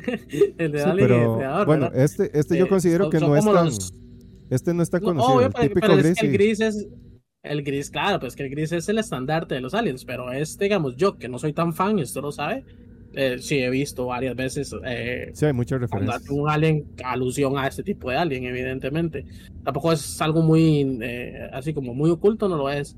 Este, las fotos, sí, pues, me- sí, son bastante parecidas.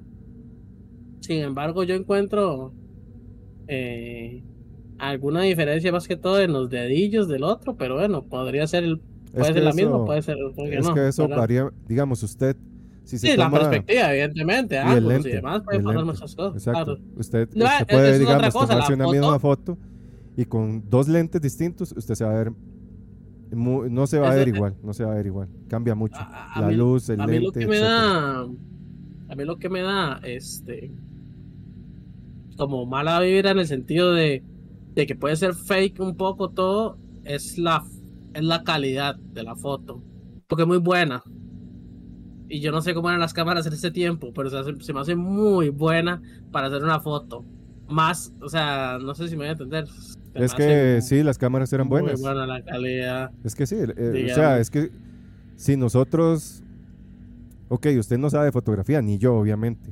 Lo que conocemos en ese tiempo eran las, bueno, las di- cámaras, las en cámaras comunes.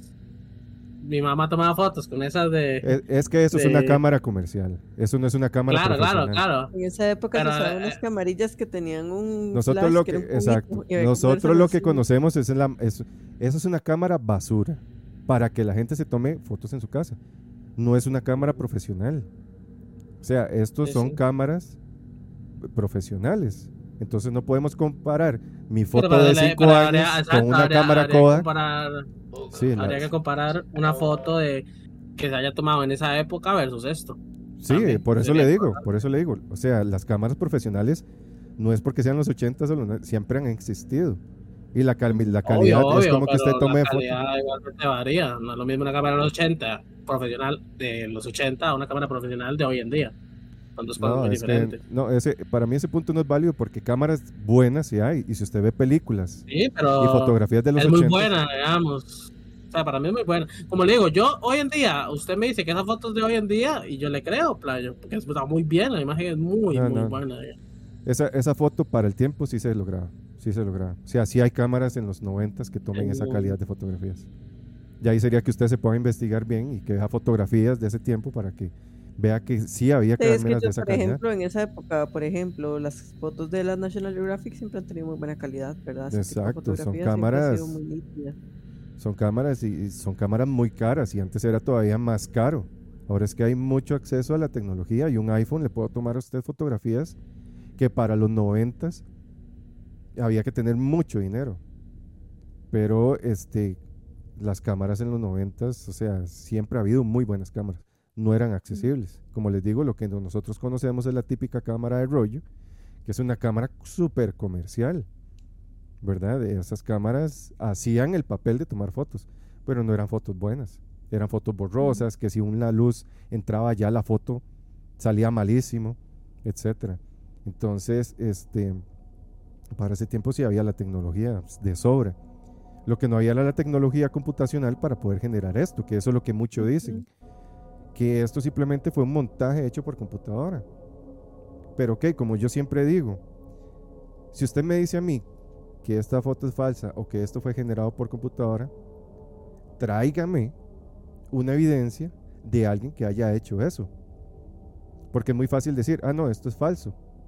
Pero igual, a como uno tiene que poner pruebas para decir, ok, posiblemente es esto, uno tiene que tener pruebas para decir, no, es esto, ¿verdad? Y eso es lo que muchos eh, de estos que se autoproclaman debunkers, ¿verdad? Que son esas personas encargadas de, de desmentir todo, desmentir. nunca presentan pruebas. Nunca, nunca, nunca. Entonces, hay casos que sí, ok, yo he visto ovnis, luces, etcétera, que, que salen en ese montón de videos y que dicen, uy, salió un ovni masivo y no sé qué, y al final era un Zeppelin, o al final era un dron, o al final era un avión. Pero están las pruebas, ¿verdad? Hay fotografías desde otro punto de vista donde se ve claramente que es un avión o que es un dron, o, la prueba de que es, un, es algo producido por algún fenómeno atmosférico, etcétera. O que sale el muñeco, ¿verdad? Porque hace tiempo vieron unas fotos de unos aliens que yo creí que eran totalmente reales. Después sacaron que era un muñeco que se vendía y, que había, había sido hecho para unas películas que al final no salieron. Entonces aprovecharon eso como para hacer montajes y, ¿verdad? Armar todo un brum brum. Pero estaban las pruebas. En este caso nunca salió un muñeco parecido, ¿verdad? Como algún prop. Nunca salió la estatua a la que se le tomó la foto, que era de, de bronce. Se cambiaron el nombre, una empresa de ese nivel que se haya cambiado el nombre. Y nunca se pudo contactar a nadie más, ni al editor, ni al fotógrafo, a nadie. Simplemente eso dijeron. Esto nunca pasó. Entonces para mí ellos sí tuvieron la intención, porque en ese tiempo había mucha gente apoyando eh, que se sacara a la luz que si había un contacto y son gente poderosa, pero recuerden que siempre hay alguien encima de uno. Y posiblemente en estos casos estamos hablando básicamente de los dueños del mundo. ¿verdad? No es Pepito que tiene una línea de restaurantes y tiene un montón de dinero, no. Son las familias más grandes que básicamente son las que deciden la economía mundial y qué va a pasar en el mundo y qué guerras van a pasar y qué enfermedades van a pasar y qué tecnología va a salir a la luz y no, o sea, estamos hablando a ese nivel. Entonces yo creo que a ellos eh, simplemente los callaron y los dijeron, mejor cállense porque si no, este, tal vez no amanezcan, ¿verdad? Como es lo que típicamente se ve. Eso es lo que creo yo, ¿verdad? Eh, desde mi punto de vista yo creo que sí, sí había algo más y todavía ver esta segunda foto, porque yo dije, ok, a- eh, con, con- con el caso de Amaco, que es esta primera foto de la revista, yo dije, tiene que ser algo, alguien que hizo este ser, o este muñeco, ¿verdad? Si es un muñeco, tiene que ser demasiado hábil. Y aparte, nosotros no somos expertos en fotografía. Yo he escuchado personas expertas en fotografía que han analizado estas fotos y dicen, esto que se está viendo ahí es real.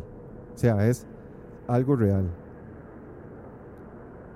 Y la foto tiene una intención desde la luz, porque no es que simplemente se la tomaron así en un cuarto oscuro, no. O sea, cuando alguien toma una fotografía eh, a nivel profesional, el, el- el ángulo con el que se toma, el lente con el que se toma, la luz que se proyecta sobre el objeto, todo tiene un significado. Y ellos dicen eso, esta foto tenía un significado y era dar a entender que esto está ahí, que puede ser algo real y que es algo amistoso, porque ustedes ven la foto, se ve como un ser Sí, amistoso. es que el se ve amistoso, ¿verdad? Exacto, exacto. Eh, muchísimas gracias a Pottersote666 que nos acaba de dar follow. Muchísimas gracias. Estamos hablando sobre el alien de Amaco, que se rumorea que posiblemente puede haber sido una foto de un alien real por todos los detalles que tiene la foto y todo lo que envuelve eh, el caso, ¿verdad? toda esta como campaña de, de desinformación que después se, se trató de armar. Entonces, para mí sí puede, yo, yo creo que hay un, lo dejo un 85% de que sí fue algo real. Pero claramente siempre hay este espacio para que posiblemente haya sido todo un montaje. Pero si hay, vuelvo a lo mismo, si fue un montaje o esto es falso y fue muñeco, ¿por qué pasó lo que pasó después? Eh, No, hay muchas, hay muchas interrogantes, o sea, Sí. sí, está como complicado saber, más que todo también por, de, por, por, de, por lo que ya comentamos, ¿verdad? De la, la tecnología disponible, o sea, esas cosas son, de, son, eh, son difíciles, digamos, de comprobar, y también ya ha pasado mucho tiempo, o sea, hay cosas que yo creo que siempre, de, como todo, ¿verdad? Que quedarán en el misterio y que nunca se sabrá, pues, qué, qué fue de Sí, es, hay muchas interrogantes. Sí, es que en un caso así es tan sencillo como decir, vea, aquí está el muñeco que le tomamos la foto. Aquí está. Aquí está la evidencia. O sea, Exacto. fue, nosotros de- quisimos hacer un montaje de que nuestra tecnología es tan buena que parece que fuera alienígena. Y hicimos este montaje y sí, tal vez se ve muy real, no es real, entonces nos disculpamos. Pero ¿por qué desaparecer? ¿Y por qué presentar una estatua que la gente que la vio dice, es que la estatua ni siquiera se parece, es que es, es como que usted, o sea, es verle la cara de estúpido a la gente. Es como que usted llega a comprar un carro de una marca, le enseñan una foto y cuando usted llega a ver el carro es, no sé, otra cosa totalmente, usted se va a dar cuenta, no hay manera que usted sea tan tonto como para comprarse. Y eso fue lo que intentaron hacer. Entonces, por eso es que yo digo que posiblemente algo pasó ahí extraño y tuvieron que hacerlos. No, igual la marca, obviamente, la marca desaparece para que quién sabe qué, qué tipo de repercusión tuvo eso en su momento, ¿verdad?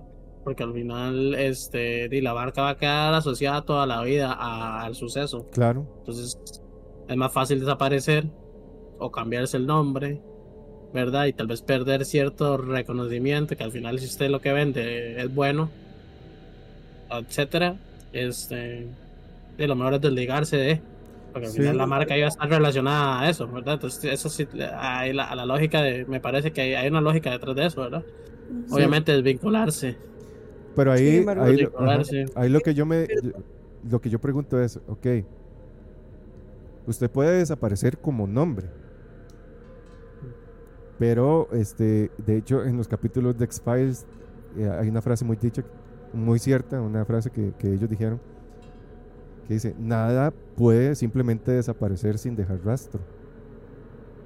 Ok, yo me cambio el nombre, digamos, y este, yo como archivos de Arkham me cambio el nombre porque algo pasó legalmente, no sé, ¿verdad? Algo dije o algo hice que tuve que cambiar mi nombre y, y X y X y X. Pero yo como persona siempre voy a existir, siempre van a existir personas que me conocieron a mí y van a decir, ok, ya no se llama Chivas de Arkham. Lo que el MAE hizo se borró, pero ahora está como tal y lo transmite en tal. ¿verdad? Y eso hablando de una persona. Ujú. Ahora imagínense usted una corporación, ¿verdad? Es, es- es que eso es lo, lo, lo extraño de estos casos. Porque que yo como corporación, digamos que sean 600 personas, ¿cómo hace usted para desaparecer a 600 personas de la faz de la tierra, básicamente? Porque nadie supo nada más de ellos. ¿Cómo hace usted? O sea, porque no son solo los que trabajan, es la familia de los que trabajan, más los amigos de los que trabajan, más los amigos y los primos. Es demasiado contacto que se tiene con el exterior como para simplemente es, eh, esfumarse sin dejar alguna huella. Entonces eso es lo que dicen ellos. ¿Cómo es posible que una empresa de ese nivel en ese momento, eh, primero, hiciera algo así? ¿Verdad? ¿Qué intención? Porque también, si usted es una empresa eh, que usted tiene una cara que dar, ¿verdad? Usted tiene una reputación. Se juegue a poner esto y decir que es real, sabiendo que muchas personas van a decir, "Ma, ¿qué es esta estupidez? Si yo soy un Sí, la inversionista, temática ovni obviamente Ajá. siempre es. exacto, ellos tendrían un ah. impacto muy negativo, posiblemente, ¿verdad? Por tratar de hacer algo así. Si fuera real, si fuera algo em, mercadotécnico, si fuera algo de publicidad, ¿verdad? Como siempre se dice, hay publicidad buena hay publicidad mala, siempre sirve.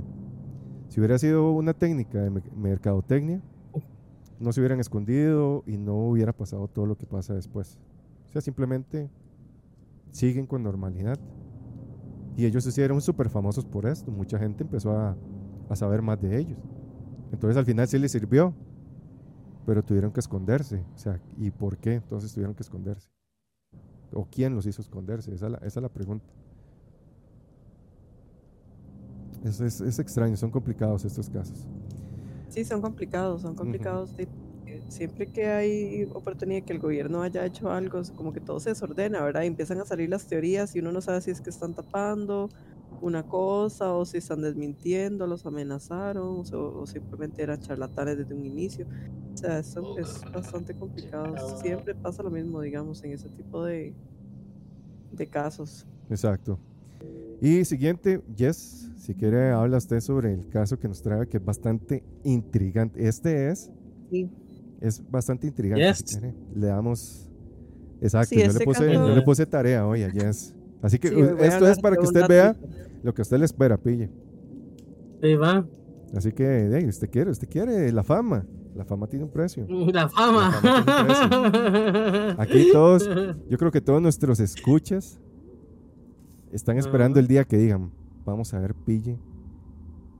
El no, día yo que creo traiga. que ya es parte de la vara, más bien le quitaría. No, no, no, no, no, no, eso como- sería. eso- quitaría el no, no, programa, no, no. mae. No, no. Claro. ¿Usted qué opina, Jess?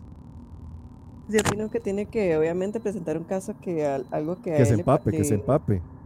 Sí, algo que sea representativo para él. De que, Sí, sí, le gustan los fantasmas, que traiga casos de fantasmas. Exacto, no sé, algo que le guste, zombies o algo. Alguna cosa tiene que existir. Exacto, exacto. Bueno, si quiere habla entonces de, del caso que nos va a presentar ahí. Yo les voy a hablar de un caso que posiblemente hayan escuchado porque es reciente, ¿verdad? Es, viene más o menos de 2017 para acá, sin embargo, eh, perdón, de 2007 para acá, sin embargo, dicen que todavía vieron casos antes, ¿verdad? Más antiguos a este. Em, también, digamos, ya les voy a ir explicando poco a poco de qué se trata el caso eh, para situarlos un poco dentro del lugar, ¿verdad? Es vacilón porque uno piensa, digamos, en Canadá y uno se imagina a la gente como muy, muy nice, ¿verdad? Muy feliz Los y canadienses son como tranquilos, ¿verdad? No hay problemas, ¿verdad? Es como si Estados Unidos fuera perfecto, sería, sería Canadá, ¿verdad? Eso es lo que dicen, sin caerle mal a nadie, ¿verdad? Eso es lo que se dice. Sin caerle mal a los que nos escuchan por allá. Sí, este caso se llama eh, El misterio de los pies humanos en el mar de Salis, ¿verdad? Ese así se llama el caso. ¿De qué se trata? Básicamente, desde el 20 de agosto de 2007 se han encontrado al menos, ojo, ¿verdad? 20 pares, no, 20 pies humanos amputados en las costas del mar de, de Salis, ¿verdad? Que esto básicamente queda en la Colombia Británica. Es una costa en Canadá. Es una costa bastante amplia, ¿verdad? Tiene hay unas particularidades geográficas eh, que han hecho este, en, ese, en ese lugar, ¿verdad? pues extrañamente, desde, desde 2007 se han empezado a aparecer esta, estos restos humanos, ¿verdad? Un, un zapato con un pie o hasta una pierna, digamos, hasta les voy la a poner las, las fotitas. Les van a ir poniendo fotos. Esas fotos de ellos, espero que no. Esas fotografías no son tengamos problemas. no se asusten, amigos. No, ¿será que, será que nos bajan por esto? Porque son, por, por violencia. Muy sí, son muy gráficas. Sí, esa primera es bastante gráfica, ¿verdad? Imagínense ustedes andar caminando por el, por la playa ¿verdad? Relajados, buscando una tarde bonita, una mañana bonita, y ver un, un tenis o ver pues una, una cosa así. Les voy, a, les voy a leer un poco entonces de cómo se, cómo se ha estado, cómo se ha desarrollado este caso. La cosa es que entonces, ¿verdad? El, el primer descubrimiento de este, del primer pie se hizo el 20 de agosto, como les decía, ¿verdad? De 2007, en la isla de Jeddah, que eso queda en la, Colombia, en la Columbia Británica, en Canadá. Lo característico de estos pies que se han estado encontrando es que es en su mayoría un, zapato deportivo, unas tenis, ¿verdad? Como les decimos aquí en Costa Rica. Un zapato deportivo, ya sea como les decía, ¿verdad? Con el pie, la media o eh, hasta la rodilla, o sea, ya los huesos de la pierna. Eh, la primera persona o este caso, ¿verdad? El 20 de agosto de, 2017, de 2007. Esto fue una niña que andaba con los papás caminando por la orilla de la, de la playa y ella pues encuentra un, un zapato y pues se asusta mucho al, al, darse cuenta que adentro del zapato había un, pie con todo y las con todo y, el, y, las medias y pues ahí entonces este fue el primer hallazgo obviamente los papás llaman a la a, la policía, se, hace, se recoge ¿verdad? La, el pie, estos restos, y a partir de entonces se han empezado a, este, a encontrar eh, estos, estos restos. Dice que al, siguiente año se encontraron cinco pies más. Otras de las características extrañas de, de, estos hallazgos es que en su mayor parte son siempre pies derechos. No son pares, ¿verdad? No son pares, no, no, se encuentran. Solo uno. Solo uno, y en su mayoría son pies derechos, o sea, el pie derecho, el zapato derecho, y nada más, no hay otro, no hay Otra, otros. Una, una pregunta. No hay, ajá. Yo, yo he visto varias fotografías y casi siempre es eh, el calzado es muy similar, que es calzado deportivo, como de caminar. exacto, son zapatos deportivos, tenis, ¿verdad? Esas son básicamente las tres características más, más llamativas son que solo hay, o sea, no se encuentra otra parte del cuerpo, no hay nada, nada, ¿verdad? No, como que uno diga, bueno, y de una persona se ahogó, aquí están las partes, ¿verdad? Quedaron como por todas partes. No hay nada, no hay nada, o sea, solo pies y piernas. Sí, no existe, no tienen dueño, básicamente, no tienen dueño. Que lleven, que lleven las, eh, los zapatos deportivos y que es el pie derecho, ¿verdad? Básicamente los, lo, que se, lo que se encuentra y no, va, no parece haber eh, ninguna, ningún indicio de algún accidente, ¿verdad? No es como que, que haya pasado algo porque ya a la, a la, hora de entrar en las hipótesis, ¿verdad? Hay mucha gente que obviamente dice, bueno, pero puede ser qué sé yo, un accidente de un avión que cayó el avión y pues la gente, ¿verdad? Muchas cosas que se dicen, pero eh, ustedes me ayudarán a ir descifrando que puede ser más lógico o que no, ¿verdad? Pues uno se pone a pensar en un caso así y uno dice, bueno, pero ¿qué será lo que está pasando? Y Sí. mucha gente ha dicho, em, bueno, bu- ahorita vamos a ver, eh, ahorita eso, voy a seguirles contando un poco cómo se desarrolla el caso para llegar a las, eh, a las preguntas o a las hipótesis al final. Ujú. Se dice así que a pesar de que este caso, el de 2017, fue el primero un poco documentado, en realidad se dice que el primero fue en 1887, Sí, súper bien. eh, igualmente, ¿verdad? Sí, en la misma zona. de hecho, en la misma zona, sí, que de hecho llegó, hay un lugar que se llama la Plaza de la Pierna en La Bota, justamente porque en ese año, en ese lugar se encontró una pierna con una bota, no, era un- no eran tenis porque eran en el 1887, sí, no no iban a haber tenis, pero justamente era una pierna en una bota, Y era ¿verdad? derecha también la pierna. No se dice, no dice. Sí, sí, pero era igual, o sea. Exacto, sí, era una pierna humana metida en una bota alta en la playa, cerca de la sem- desembocadura del río Salmón, dice en las notas, ¿verdad? Em, eso, ¿verdad? Eso pasó en el 2017, dice, a partir de septiembre de 2018 se han encontrado 15 pies en la provincia canadiense de la Columbia Británica. Esto, esto ocurrido entre 2007 y 2018. Y 5 en el estado estadounidense de Washington. Porque eh, El eh, geográficamente. ¿verdad? Es lo mismo, o sea, geográficamente el agua viene desde arriba y va dejando los pies y obviamente Estados Unidos y Canadá están a la par, ¿verdad? Entonces en esa parte es- pasa Colombia Británica y para abajo sigue pegado el estado de Washington. Entonces las, los pies se pare- siguen apareciendo en toda esa sí, extensión de terreno, ¿verdad? Imaginémonos que no es algo pequeño, evidentemente, Sí, ¿verdad? es gigante, pero sí Eh, está focalizado. son países muy grandes. Es en ese lado de esa, en, es- de- en esa, en ese pedacito, ¿verdad? De, de playa, de esa parte que justamente. ¿verdad? Correcto. Eh, ahora, yo les pregunto, ¿verdad? Que, bueno, Pille, puede ser el primero al que le voy a preguntar, Pille, ¿usted qué piensa? O sea, dígame usted qué se le ocurre. O sea, usted dice, no, fi- fijo fue por tal cosa. O bueno, no, eh, creo que puede ser esto. Dígame qué se le ocurre. o Sus sea, ¿cuáles ocurrencias son, de siempre, sus ocurrencias. ¿cuáles son, ahí, cuáles son este, sus ideas al respecto? Me escucho indignado por mis ocurrencias. Sus ¿no? ocurrencias. Es que no me trae Mm. facts. No me trae factores, dijo usted. Ay, facturas. Factores. Em, ok. Ya no, de pronto no sé, porque hay muchas cosas extrañas. O sea, un accidente de hace tiempo pudo haber sido. O eh, que por A o por B eh, hay una corriente, ¿verdad? Que traiga cosas ahí eh, específicamente y, y den, y, bueno, y den ahí, ¿verdad? O sea, no significa que sea un accidente porque, como expone usted, hubo una de la bota, ¿verdad? Hace tiempo, entonces no son de épocas diferentes, eran zapatos diferentes, entonces por ende no puede ser el mismo y ahí ya se descarta que fuese Sí, como de la misma pero, pero situación. explique. Estamos Eh, hablando que en total, bueno, ajá. ha sido alrededor de 20 pies humanos, ¿verdad? En el de transcurso tantos del años. tiempo. Sí, Exacto, y entonces por eso le digo, esa parte se, pues, pues, se descarta. Después, otra cosa que es extraña es que porque solo pies, ¿verdad? o sea, dentro ¿Dónde de que... Exacto. Ajá, ¿dónde está lo demás? Dentro de que si se lo come algo, que estaría raro que se coman los huesos, ¿verdad?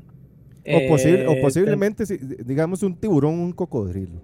Ajá, pero, Pero exacto, ¿por qué solo el pie va a quedar? Y siempre. O sea, puede quedar ¿Y una mano por ahí pie? No sé. Ajá, exacto, nada más, no. Eh, eh, eso lo, digamos, ahorita no, no, no sé, inclusive buscando una explicación paranormal, no se me ocurre nada. No hay nada. Porque tampoco tiene sentido que, tiene que le parezca un pie a este. Lo gracioso de ahí. este caso es que es, ve- es verdad, o sea, es, es Sí, verífico, está, pas- es pasado verífico. por la pas- realidad, Exacto, como decimos aquí, pasado por la realidad verífica. pasado por la realidad. Entonces, este, o sea, ¿dónde está la explicación, verdad? Este es, este es el momento en el que Es que yo, tenemos ajá, que, yo desde mi de punto de vista, todas las posibilidades, ¿verdad? yo desde mi punto de vista no tiene lógica. O sea, porque ok, empecemos por lo primero que uno pensaría, un asesino serial. Sí, esa es una de las teorías más comunes. Esa es la ¿verdad? más común, claramente, asesino serial y que esta sea su firma, porque todo asesino serial tiene una firma. Y El que él asesino diga, de los pies. ajá, que él diga, ok, le corto un pie y lo tiro, ¿verdad? eh, yo, yo voy más por el lado de asesino serial, ok, porque tiene un modus operandi, ¿verdad? Tiene un, modo, un modus operandi ya muy definido. Siempre calza- calzado deportivo, o en la mayoría del tiempo calzado deportivo. Casi siempre la misma pierna, solo una. No hay indicios de más restos ni de cuerpos, pero ¿cómo? O sea, son demasiados años, desde 1800.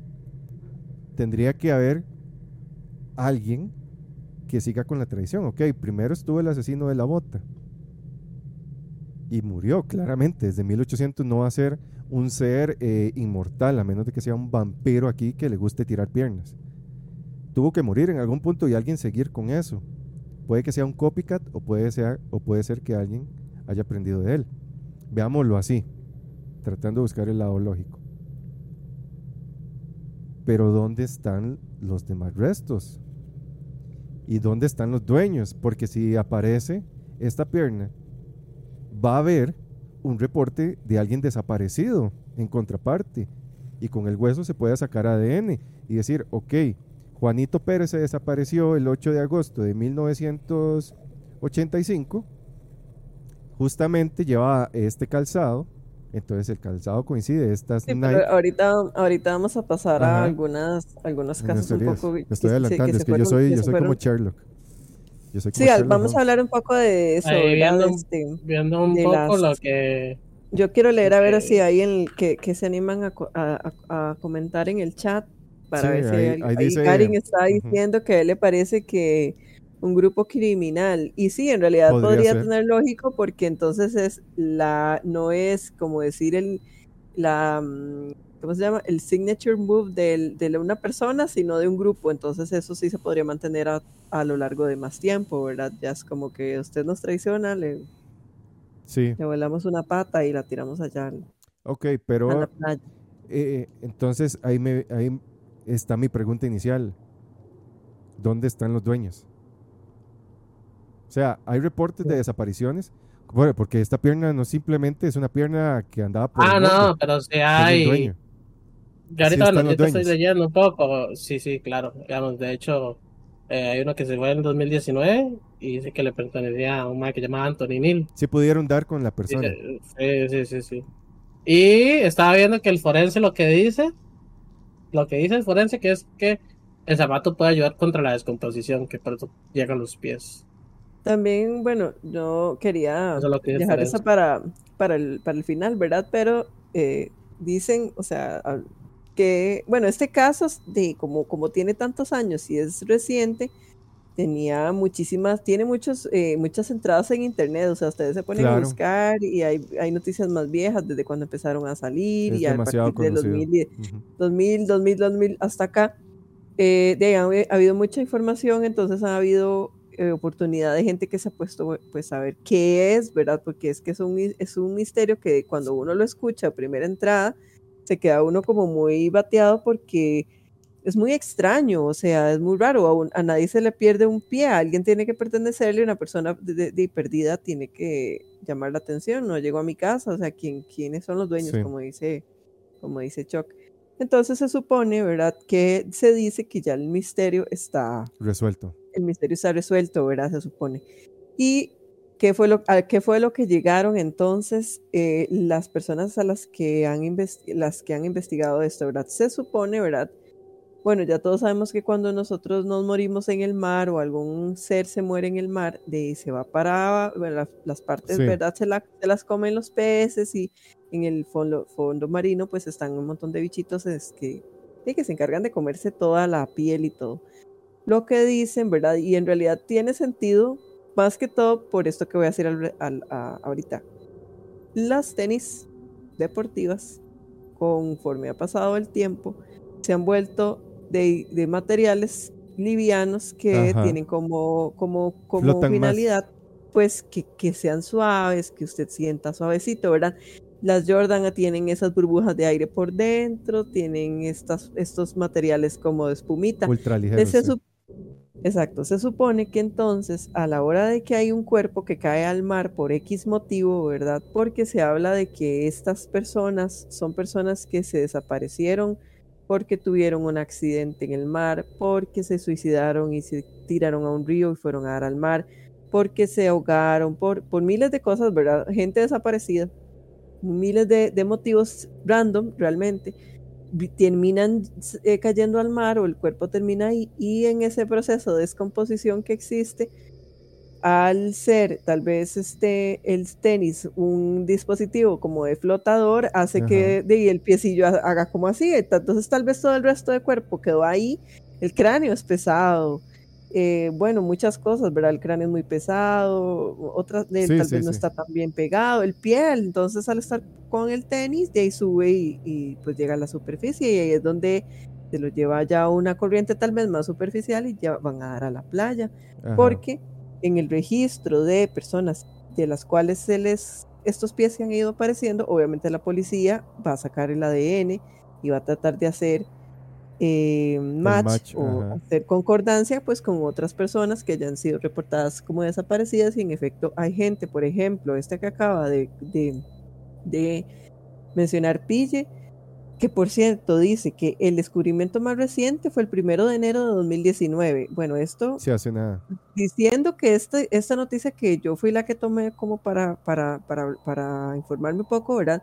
Digamos que sea la más actualizada, puede que haya pasado algo más reciente, pero se supone que de los más recientes fue el primero de enero de, 2019, cuando la gente de Jetty Island en Everett, Washington, llamó a la policía para informarle que una bota con un pie humano adentro, que habían encontrado una bota con un pie humano adentro, eh, y el forense lo que, dijo, lo que dijo es que estaba relacionado a Antonio Neil, Antonio Neil, que estaba desaparecido desde el 12 de diciembre de 2016. O sea, llevaba... Sí, un montón. Tres, años ya. Tres años, tres años, casi tres años, cuatro años desaparecido. ¿Y qué dice la familia? Que él salió de su casa un día sin son tomarse sus medicamentos y se desapareció y no, se fue A nadar, se fue a nadar con tenis. No sabemos qué pasó, pero la cosa es que él no volvió a su casa. Entonces, y eso dice mucha gente, de hecho, que la gente dice, pero ¿por qué están saliendo personas que uno pensaría que se ahogaron, por ejemplo? Que digamos que estaban, tal vez fue que se de uno se mete al mar, nada, y se ahoga. Entonces todo el mundo dice, pero ¿por qué son personas que se meten con tenis a nadar? Y entonces, evidentemente, no son personas que se ahogaron. Una circunstancia normal, ah, digamos, sino porque se perdieron, tuvieron algún accidente, eh, eh, eso, ¿verdad? Desaparecidos, que, y que no sea... Ahí, mi pregunta es, ok, digamos que sea eso. Y que sea normal que si yo me pierdo me tiro al mar. ¿Verdad? Porque eso es lo que dicen, ok, se perdió y de ahí cayó en el agua. ¿Por qué centralizado en esa zona? Porque si fuera algo normal del comportamiento humano, no se vería puntualizado en las costas de Canadá y en esta zona. Es que lo que dicen, lo que dicen particularmente esa zona es porque ahí hay como muchas, eh, o sea, son, hay desembocaduras de ríos, supuestamente, que van a, que en esa zona hay bastantes desembocaduras, y no solo eso, si ustedes se ponen a ver como la parte también de, esa parte de Canadá, o sea, ahí hay un mar, literal, que es de los mares del norte, se supone que esos mares tienen como mucha, mucha eh, marea, o sea, ¿qué se llama? Eh, esto, corriente. Corriente, las corrientes se supone que ahí hay unas corrientes como muy específicas que tienen, pues como todas las corrientes, ¿verdad? Tienen como su recorrido y todo. Entonces, que tienen esa particularidad de que entonces recogen lo que viene saliendo del río, de los ríos y de las costas y este, del resto del mar y lo tiran como que lo depositan justamente ese, en ese. Sí, es que mi duda es, es, hay más casos así en el mundo, que no sean tantos, pero hay yo no o sea, yo nunca, yo, no sé, yo no me puse a averiguar, pero yo nunca, de este sí yo sí lo había escuchado antes, porque ya es viejillo y es muy, es muy extraño, es muy particular, ¿verdad? Sí. pero nunca he escuchado que en otra parte del mundo pase lo Es mismo, es que lo cual son- sí es muy raro, porque Exacto. no es el primer lugar en donde hay ríos y hay marea Y y, la gente se muere en todas partes. Y no es que solo en Canadá usan esas tenis, o sea, esas tenis las usa todo el mundo. Entonces, es- esas son mis dudas, ok. Digamos Eso que sí, es eso, sí está muy raro. Eso, eso para mí no tiene sentido que me digan que solo en Canadá pasa. Exacto. ¿O será que solo en Canadá lo documentan? Y luego, no creo. la otra me pregunta parece- mía sí me es- parece muy raro. Porque solo un pie. ¿Acaso el mae solo va con un, con un zapato caminando? No, pero es que ¿Dónde tal vez ya es pie? demasiada, coincidencia que tras de que el de que el cuerpo quedó todo despedazado y tal vez es mucha coincidencia que le quedara tal vez solo un, de un tenis. Pero es que si es la misma corriente. O sea, Sí, pero es, que, no es lo mismo, digamos. Es que O sea, pongámoslo así, pongámoslo así. Pero es que usted no va a tener tres cosas en el mar pretendiendo que siempre vayan a estar juntas, moviéndose juntas. Ellas se van a dispersar. Pero obviamente. aparecería. Es que ese es No mi punto. Claro que Sí, sí, no, en, no en el mar. O sea, si son 60 personas, pues digamos 60 pies, que aparecieron, digamos, solo el pie derecho o pie izquierdo en algún lado, la, la corriente, porque eso es lo que dicen, que aparecen esos pies porque la tenis es tan ligera que la corriente la lleva. El cuerpo está junto. La corriente va a ser la pues, eso- misma. O sea, la corriente va a arrastrar, puede que en algún momento se dividan. Pero el Pero otro pie tiene que aparecer en algún lado. Leyenda, leyenda un poco por lo que se dice es que el tobillo es un, un, hues- un músculo, un hueso, perdón, eh, muy, eh, muy frágil, es muy, Sí. muy frágil, entonces por eso tiende a desprenderse. Sí, sí, Básicamente sí, eso es, lo que, es lo que se dice ahí, que Pero es el- tan frágil que se ajá. a desprender. Pero mi pregunta es eso, ¿dónde está el resto? Porque, ok, esa es mi Sí, teoría. Esa es mi teoría. Entonces yo como policía tengo que empezar a buscar esos cuerpos. Es que no, es que es imposible, usted no puede hacer un barrido de un mar. No, de un mar no, pero de una zona. Porque, ok, digamos que es una Pero es que- persona que, se perdió. Es que Pero es, es que eso. eso es lo que dice. Es que es, La- es- vea, digamos, es, es investigar. Porque se dice, la persona se pierde en tal punto. Espere, espere, déjeme Ajá. hablar, déjeme hablar, tranquila, tranquila, no se me ver. enoje. No se me enoje. quería, usted quería un debate, pues Sí, ahora pe- lo espere, espere. Por eso, ese es mi punto. Yo soy Julián Arroyo, yo salgo a tal lado, Ujú. ¿verdad? Yo digo, no sé, tengo que decir que voy para tal lado. Usted, usted más que nadie ha visto lo que es una investigación esa. O sea, la persona se rastrea. ¿Quién fue el último que lo vio? ¿En qué zona? Etcétera. Con eso ya me da un indicio. Digamos que a mí me vieron cerca de la casa de Anita. Y Fue la última vez que me vieron cerca de la casa de Anita. ¿Quién Entonces es yo Anita? voy, hablo con Anita y le digo, Anita, ¿usted vio tal? Sí, lo vi en la tarde. Y pasó frente a mi casa y se desapareció. Eso fue el último, el único punto, ¿verdad? O el último punto donde me vieron. Empiezo a escanear la zona. Ok, digo, se perdió este mae. Voy a revisar en un radio de tantos kilómetros, voy a hacer un barrido. Si el pie apareció en el agua, en el mar a tantos kilómetros, él cerca de esa zona tuvo que haberse movido a, un río y ahí sigo. Me voy al río más cercano, hago un barrido, etcétera. No voy a revisar todo el mar porque mar adentro posiblemente no voy a encontrar nada y no va a ser lógico que busque mar adentro. Van a ser zonas específicas que ellos, ya sabiendo que tales corrientes y que esto y que lo otro, bla, bla, bla, bla, va a haber posibilidad de algún momento encontrar un indicio.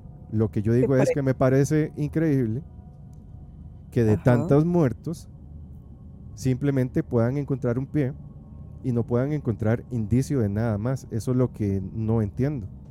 porque digamos es que son es que son muchos casos o sea no no es o sea se habla de que toda esa compilación de pies verdad no vienen solo de gente que se desapareció como como usted lo acaba de decir Sí, son años, que, son años de años.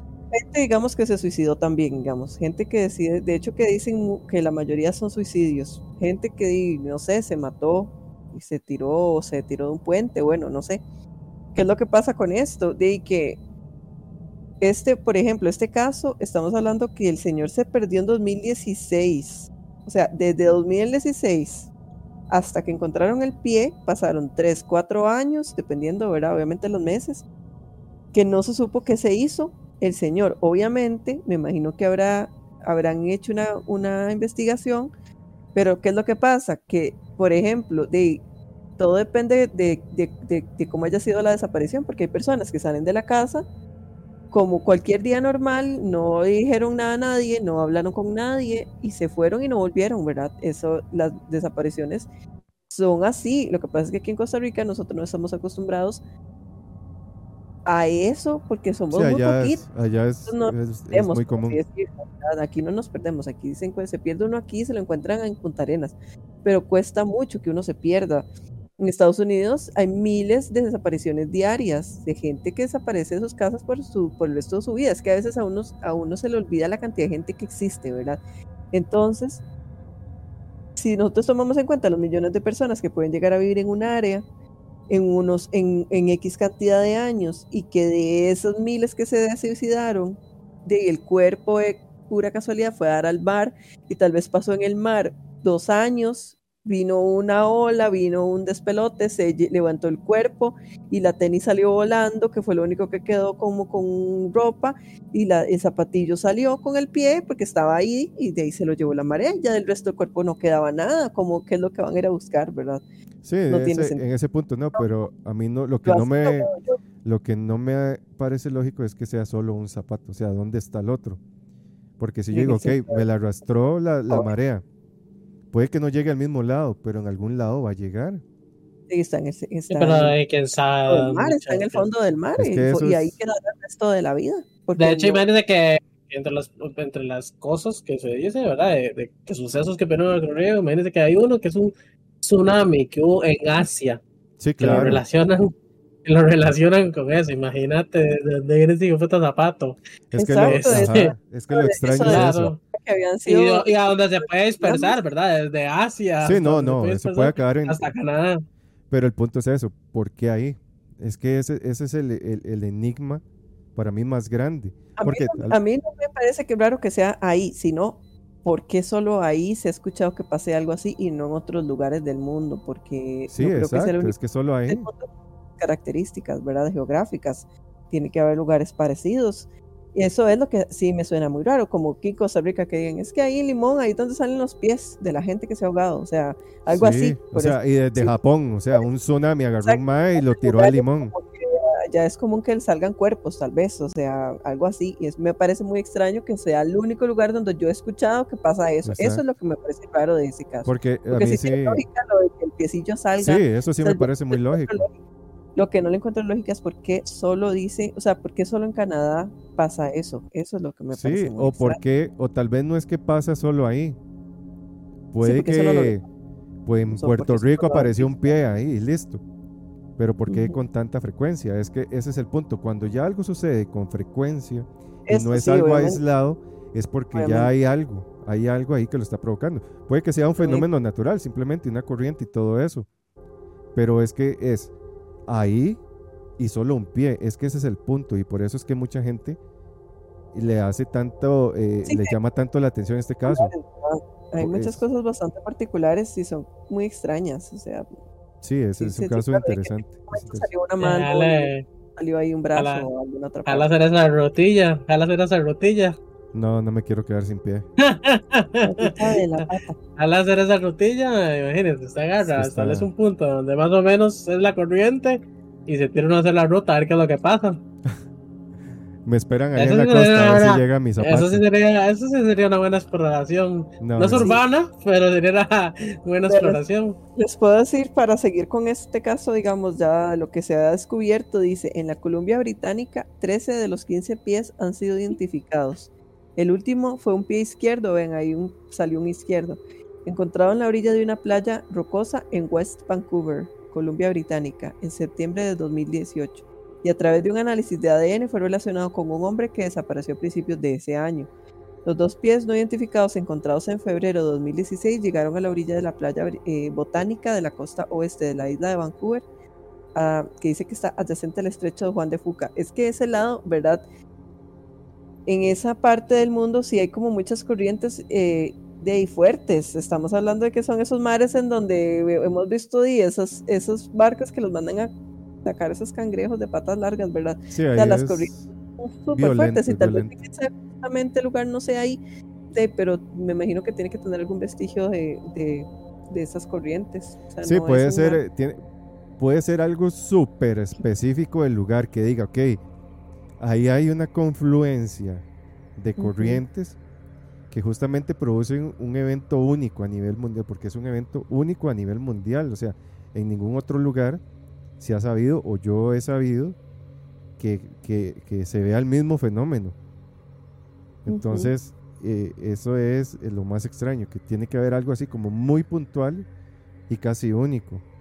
Sí, Pero lo que me parece extraño son eso, es que son las frecuencias, porque por ejemplo, Sí, es muy extraño, es muy por, eh, extraño. por, como en lo que yo trabajaba, si algo se repite una y otra y otra vez, mm, ya no es coincidencia, es un motivo. Entonces hay que, hay que encontrar ese motivo, que es lo que justamente está provocando que sean solo pies derechos y solo esto y solo esto.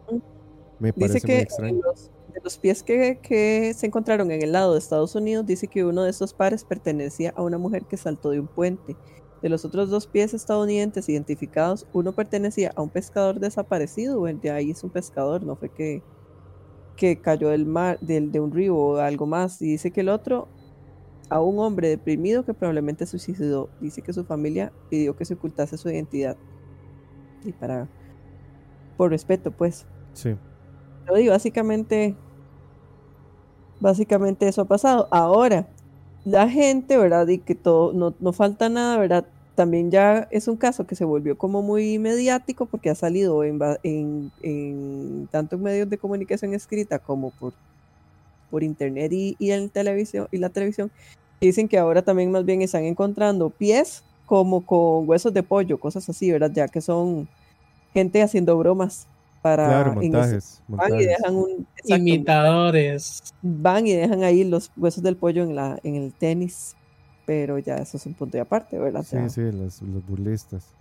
Eso es muy interesante el caso, es bastante interesante. Voy a leer ahí unos comentarios que puso Garónimo, nuestro fiel escucha. Un saludo a Garónimo, hasta allá, hasta las tierras del norte. Dice, una vez vi un caso interesante, no recuerdo el nombre del caso.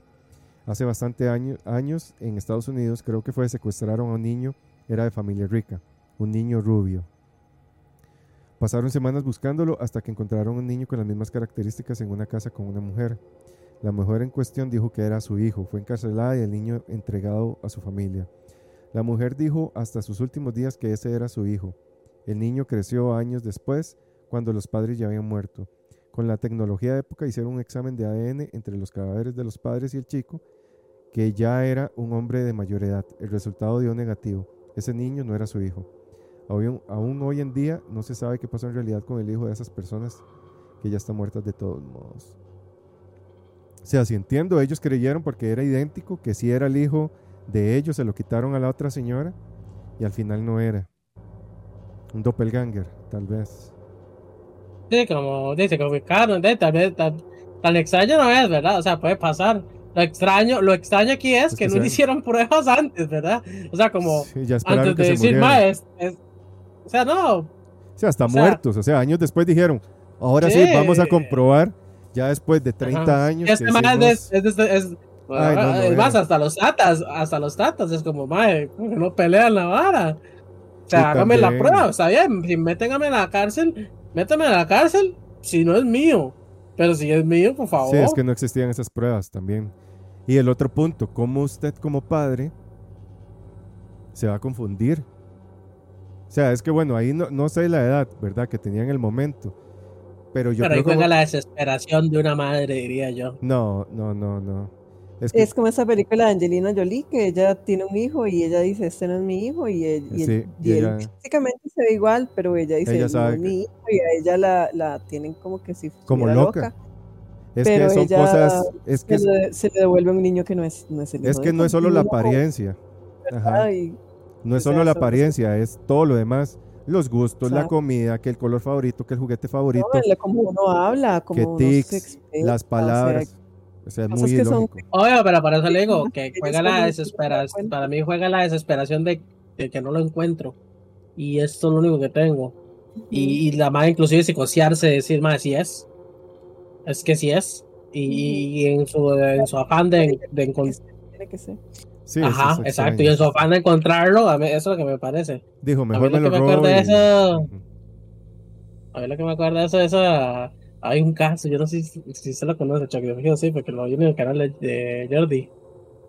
que es de una chiquita que como que como que adoptan una familia en un país, como ver la huérfana, algo así. Que la Sí. adoptan en un país y, y como que la madre tiene como actitudes de una persona, de ser una persona como más adulta y muy madura y no sé cuánto. Es como ver una huérfana. Sí, No sé si lo he escuchado, pero sí, sí, lo he escuchado, pero no lo, no lo he visto a fondo, pero sí, sí. Ella tenía como actitudes de persona mayor. Sí, son casos, son casos raros. Pero sí, en este caso yo creo que puede ser eso. Que tal vez la señora dijo, yo sé que no es mi hijo, pero igual me lo voy a llevar para que me llene ese vacío. Claro, por eso le digo, a mí me suena más la desesperación ya de, de ¿verdad? Sí, sí, pero qué leyes, ¿verdad? Este, al final la otra señora tenía la razón de que sí, sí era, sí era su hijo y se murió sin él. no, tenía razón y se fue a la cárcel, ¿verdad? Cabe tras, de eso, tras de eso. No solo perdió a su hijo, sino que fue a la cárcel. Encarcelada por... Sí, no, de esos casos sobran así. Por nada. Exacto. Bueno, y vamos con el último casito de hoy. Y este... Bueno, es que todos son interesantes. Pero es que este, para mí, todavía más. Porque están las evidencias físicas. Están las evidencias físicas. Y este es sobre el mensaje de Arecibo.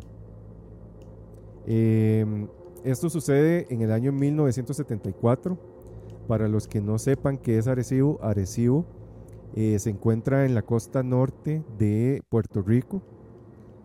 Básicamente es una formación natural, es un hueco, digamos, es un agujero natural en medio de la selva, como en forma de disco, y ahí se coloca uno de los satélites, eh, un radiotelescopio más grandes del mundo.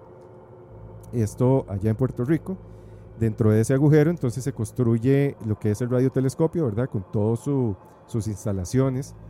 Eh, este radiotelescopio tiene un diámetro de mil pies y este, ahí se han emitido muchas señales, ¿verdad? Hacia el espacio.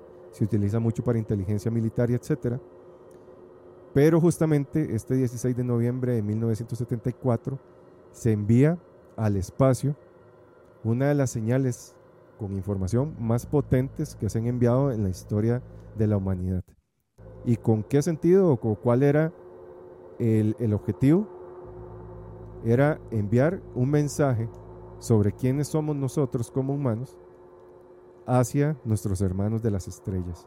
A cargo de esto estuvo Carl Sagan, que Carl Sagan fue uno de los más grandes astrofísicos y, y soñadores con respecto a lo que es el universo en la historia de la humanidad. Carl Sagan este, luego fue eh, relevado de alguna manera por este Neil deGrasse Neil, Neil deGrasse. Tyson. Neil deGrasse Es que tiene Tyson. que ver con el deporte. No, ¿verdad? tiene que que ver con el Tengo, deporte. es que tiene que ver con el deporte por el Tyson. Tengo dislexia, perdónenme, tengo dislexia. Pero por ahí andaba.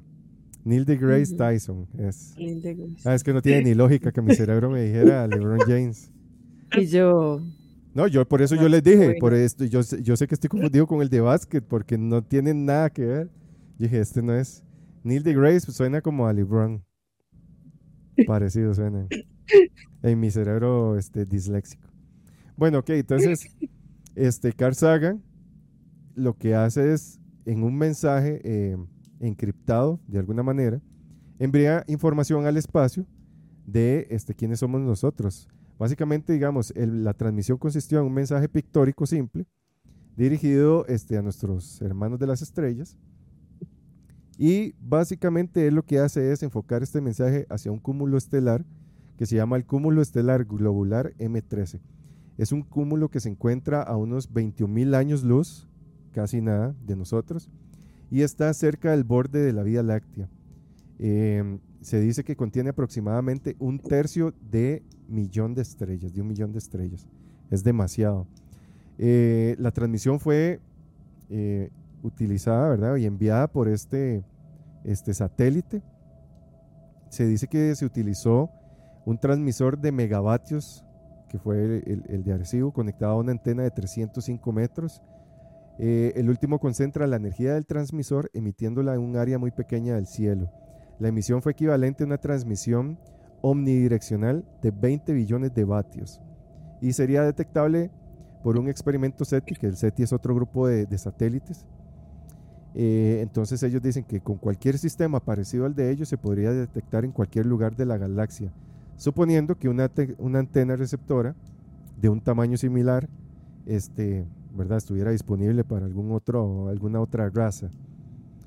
El mensaje básicamente consta de este, 1679 bits organizados en 73 líneas de 23 caracteres por línea. Aquí les voy a poner la imagen para que ustedes vean eh, lo que es el mensaje. Vamos a ver, que no me deja. Aquí está. Este es el mensaje.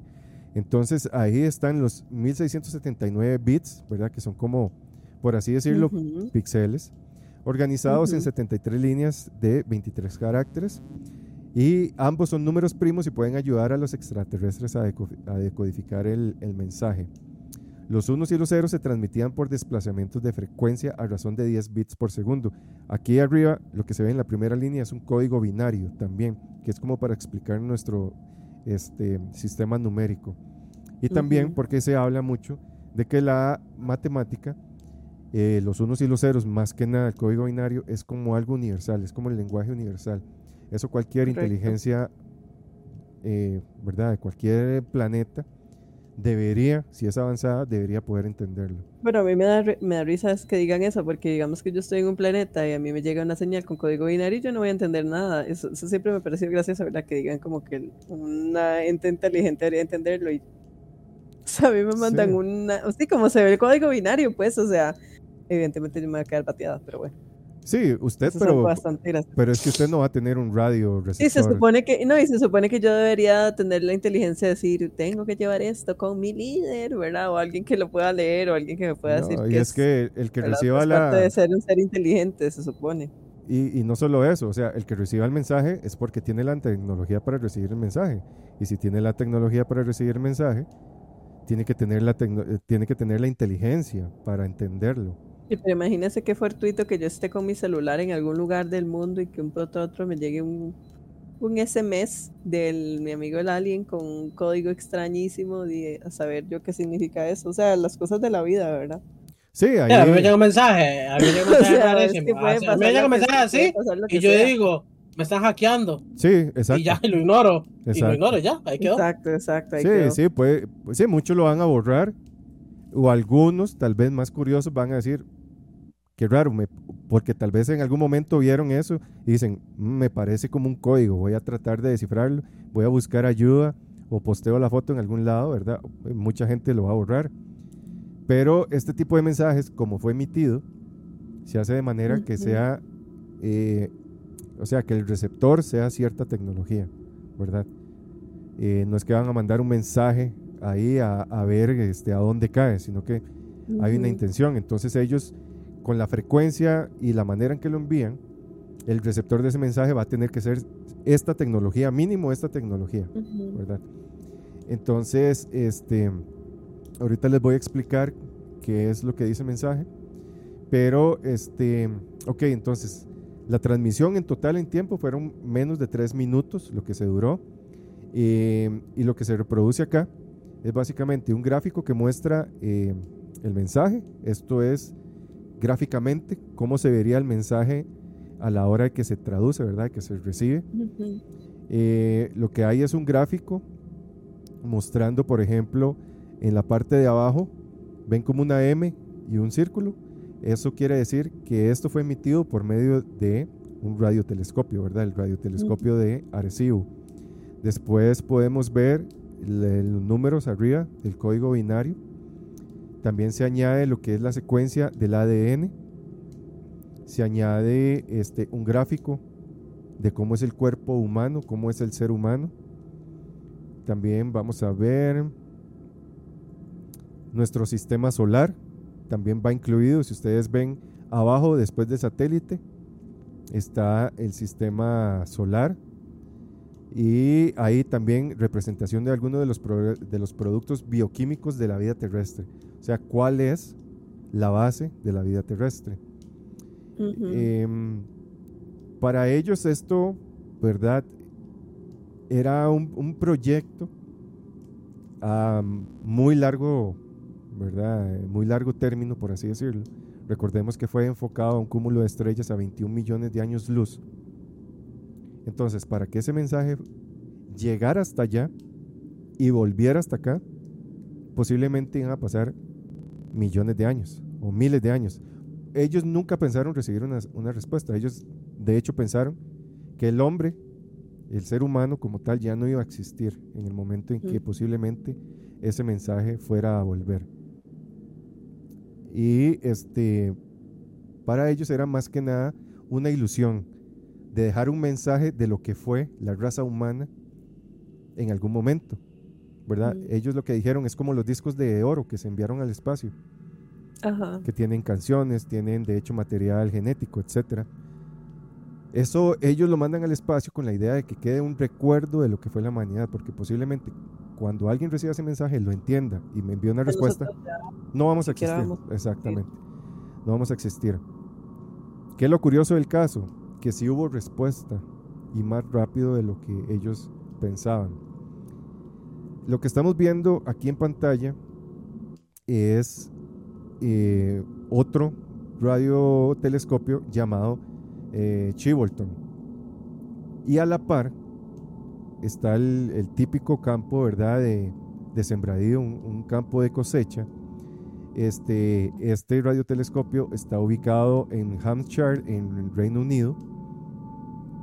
Y junto a él, como ustedes ven en la fotografía, hay dos figuras o llamados crop circle, ¿verdad? Esto no sería un crop circle porque es un- son rectángulos, pero son Un señales, rectángulo. ajá, un crop rectangle.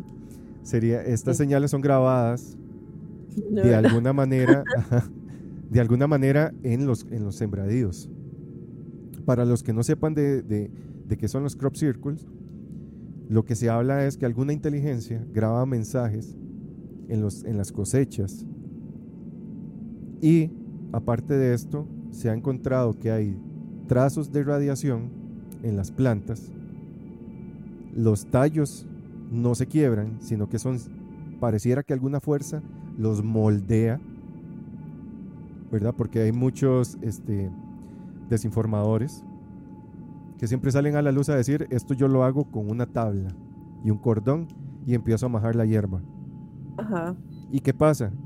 Que sinceramente las evidencias y los círculos que ellos hacen, o sea, son, o sea, es que son una vergüenza que alguien salga a decir que esto es falso, que esto se hace por Sí, algo. ah, igual, jamás. Y que es también lo curioso, aparte de que la hierba, ajá, la parte de que la hierba se dobla, se moldea, no se quiebra. Si fuera con una tabla se quiebra.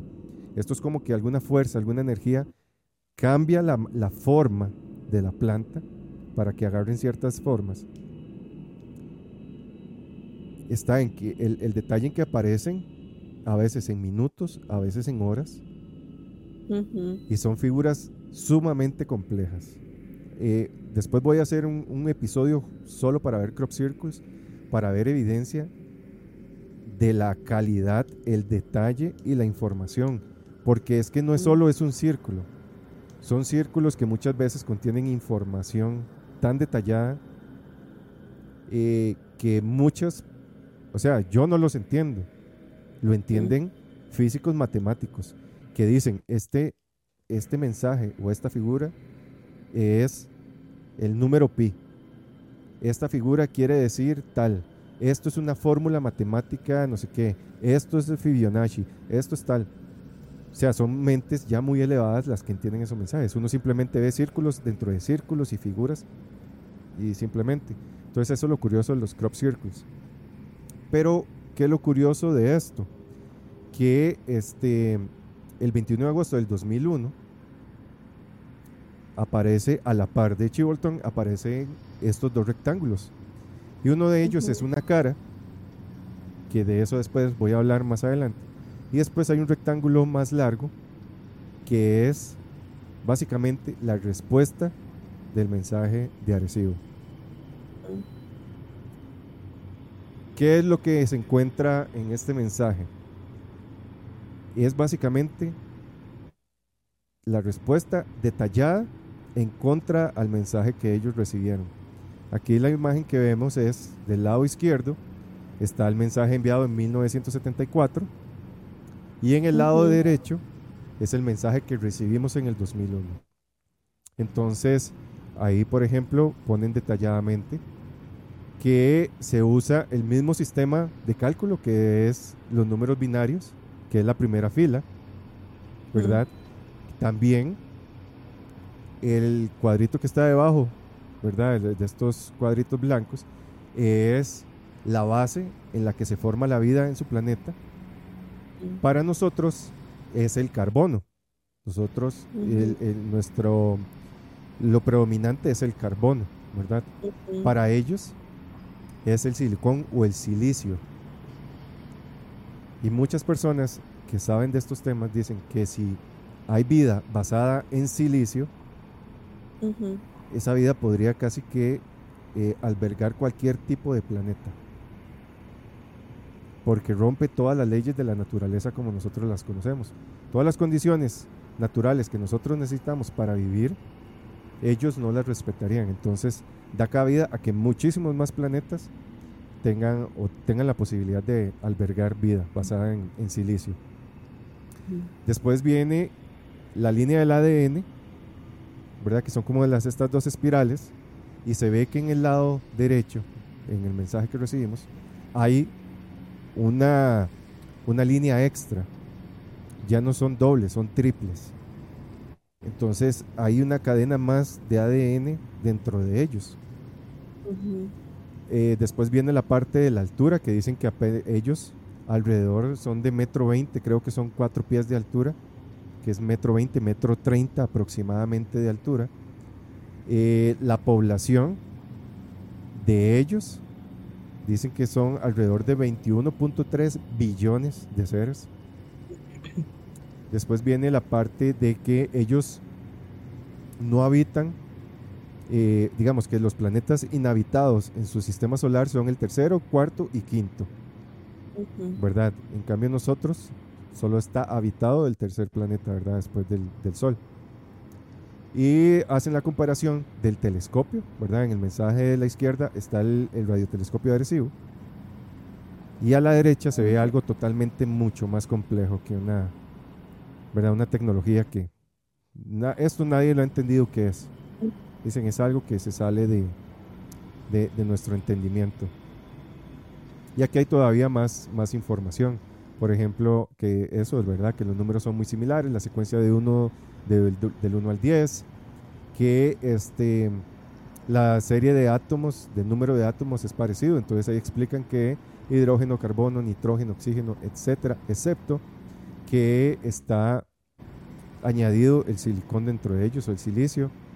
Eh, después ahí ponen que hay un, grupo similar de fórmulas para el azúcar, creo que dice, y la base, la base de los nucleoides en el ADN.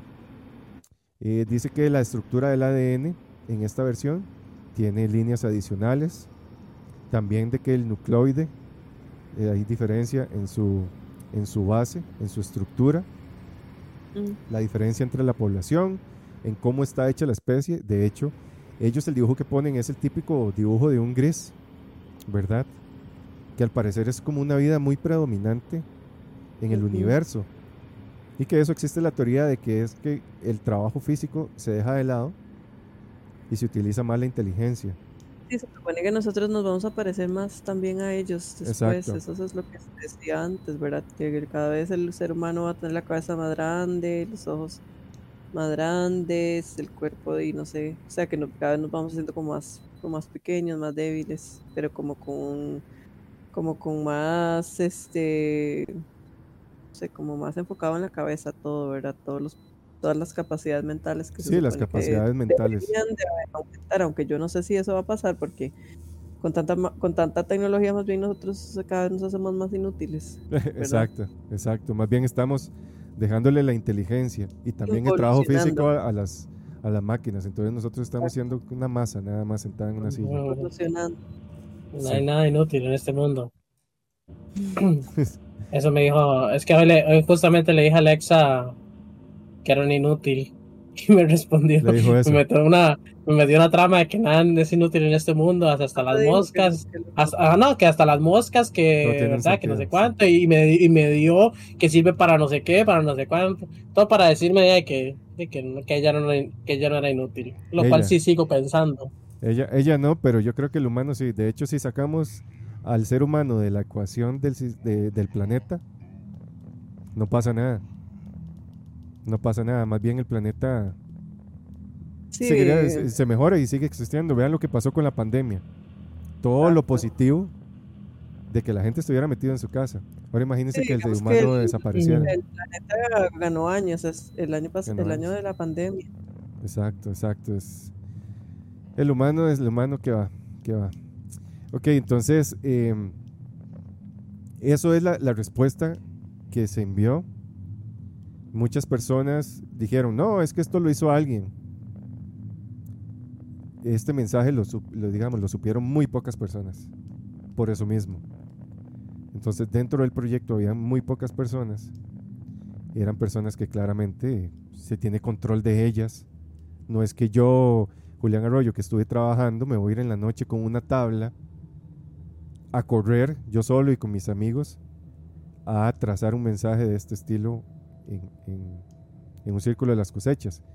Y también, ¿verdad? Hasta el punto de que fue enviado desde Puerto Rico y esto apareció en, en el Reino Unido.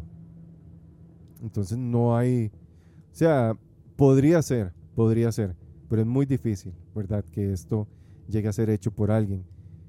Y también tener el entendimiento, ¿verdad? Tendría que ser alguien muy inteligente y que no tenga nada que hacer para ponerse a hacer esto, ¿verdad? Trazar una respuesta así que concuerde justamente con lo que se envió. Entonces, muchos apuntan a que posiblemente alguna inteligencia nos respondió, recibió esa información, ¿verdad? Y este, nos, nos envió una respuesta. Curiosamente, después de esto aparecieron otros crop circles con información posiblemente de quiénes son los que nos respondieron y con unos mensajes ahí bastante interesantes, pero eso sí lo vamos a dejar para, para un episodio detallado de los crop circles para presentar los, los más fuertes O Y- rectángulo. y los mensajes. De hecho, este otro que está aquí atrás, esta cara, muchos la asocian con la cara de este, Sidonia, que es la cara que está en Marte. Ah. Que, este, bueno, la NASA dijo que era un efecto de la luz contra el relieve, etcétera, etcétera, etcétera, ¿verdad? Que fue una paraidolia, una casualidad Ah. universal. Lo raro es que eh, modelando en 3D ese relieve, ¿verdad? Que ellos propusieron en su momento que así era eh, la, la topografía de esa zona, jamás en la vida hubiera producido ese efecto visual. Entonces dicen que sí, hay una cara, que hay una cara. De hecho han encontrado este, pirámides, incluso lo que parecieran ser vestigios de, de esfinges. Y ahí ya se desata otro montón de teorías, ¿verdad? Porque de hecho, yo no sé si ustedes saben, pero la esfinge que está en Egipto no corresponde a los egipcios. O sea, históricamente por Se supone que es anterior, algo así. son miles de años, esa, esa esfinge está miles de años antes que los egipcios. De hecho, los egipcios al parecer lo que hicieron fue cambiarle la cara y la moldaron a, a lo que ellos, ¿verdad? Les, pareció a un faraón. Pero según los rastros de este, el subsuelo de la esfinge, de la estructura, porque al parecer la estructura está enterrada en la arena, haciendo muestras y todo, abajo está desgastada por agua. Entonces incluso ni siquiera Ujú. el desierto estaba en ese tiempo. Hubo agua, entonces se dice que son millones de años atrás que tuvo que haber alguna civilización muy avanzada que este, dejó todas estas estructuras. Pero bueno, eso es otro tema ahí totalmente. ¿Qué, qué opinan ustedes de la señal de, de Arecibo? A mí me gusta muchísimo ese tema de la señal de Arecibo, me parece súper interesante porque es como de la fe de, de como una de las cosas que espera la humanidad, yo creo, ¿verdad? Como humanidad hemos esperado el momento en que tengamos contacto con otra raza ahí que esté en el espacio y que exista, digamos, ese tipo de cosas, ¿verdad? Y le dan a uno como ideas de, será cierto y en el caso de ser cierto, de que chido, en el caso de no ser cierto, igual uno piensa como cuando sí pase, ¿verdad? O cuando irá a pasar, o si alguna vez irá a pasar, que nos mandan un mensaje Sí, y que ya luego nos podemos poner ya en contacto, ¿verdad? Eso es lo que, eso de el contacto, el primer contacto. Eso es lo que siempre se ha esperado, en lo que tanto se ha pensado y lo que muchísima gente has- he esperado. eh, Sí. espera, sí, espera o piensa sobre eso, ¿verdad? Tantas investigaciones, tantos avances tecnológicos que se han hecho pensando en si en algún momento será posible eso, justamente, ¿verdad? Que, Sí, que sí. llegue comunicarnos con ellos y ver qué será lo que nos, que nos quieren decir. Bueno, antes de seguir, saludar a al Fabs. Un saludo al Fabs que está acá en vivo ahí escribiendo. Un saludote, un fiel oyente también. Más del podcast. Ahí nos tiene abandonados más o menos, pero a veces llega. Pero no, no, un saludote, Fab, ahí un abrazo. Espero que le haya pasado muy bien. Igual un abrazote para todos los que nos están escuchando. Aquí hay amor para todo el mundo. ¿Qué opina usted, Pille? de- Y crop circles. y Crop Circles. ¿Qué opina usted de este, de este mensaje de, de Arecibo?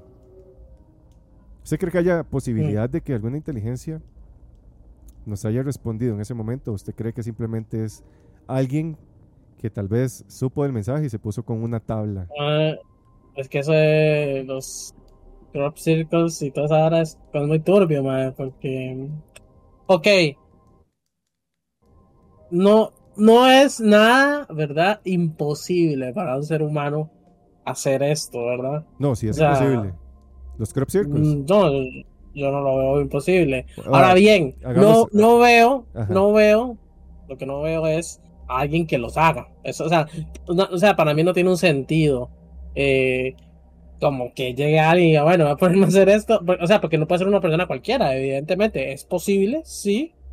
Pero desde, evidentemente se necesita un equipo y son bretes gigantescos. Aparte que eso se tiene que ver desde una altura. O sea, son muchas cosas que no es como que yo diga, bueno, voy a ir a hacer un crop circle mañana ahí a la montaña que tengo atrás. No, eso no, no pasa, digamos. Se necesita Entonces- prepararse, digamos. Claro, claro, claro. hagamos- Para mí, por eso, uno- por eso le digo, para mí, para mí es extraño. A mí me parece muy extraño. Y, y, y, y digamos, porque todos son perfectos, ¿verdad? O sea, es que son, son perfectos. No es como que usted diga, bueno, quedó un Creo poco torcido. Eso es eso, justamente, que no es tan fácil que queden así de perfectos. O sea, vos puedes tratar de hacer Voy a algo. enseñarles, voy a enseñarles son- un crop son circle. con, son como cortados con láser, básicamente. Voy a, voy a enseñarles un crop circle y ustedes me dicen si un humano puede hacer eso. ¿Verdad? Y Yo hacerlo. digo que sí se puede, pero el, el Pero asunto claro. es hacerlo escondidas, que nadie se dé cuenta, con tiempo limitado. Eso es lo que me parece raro, que nadie se dé cuenta que yo lo estoy haciendo, que llegue una máquina o que lleve algo. Eso es lo que a mí me parece difícil. Obviamente sí se puede hacer, ¿verdad? Y No, tecnología no, no se puede hacer.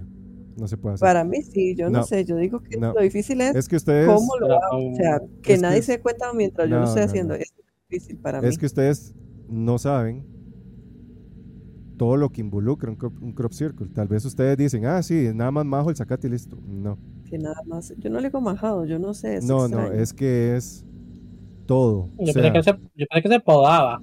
No. No, no, por eso le expliqué. Ese crop circle, ¿usted cree que un humano lo puede hacer en una noche? Sin. Eh, ok, y ahí van los Ah, no, pero yo no le estoy diciendo que eso se haga en un día, ¿verdad? En la No. tardecita, me tomo un Exacto. café y me hago un No, crop circle, eso, eso es a lo que yo me refiero. No se puede hacer en un momento. No, es que por eso les No, digo, jamás. los crop circles, a mí y a todos los que han investigado los crop Pero de circles, que es posible, sí, o sea, no, ese es el punto. no, bajo las condiciones que se hizo es imposible. ¿Por qué? Esto aparece en horas. Primero, ¿verdad?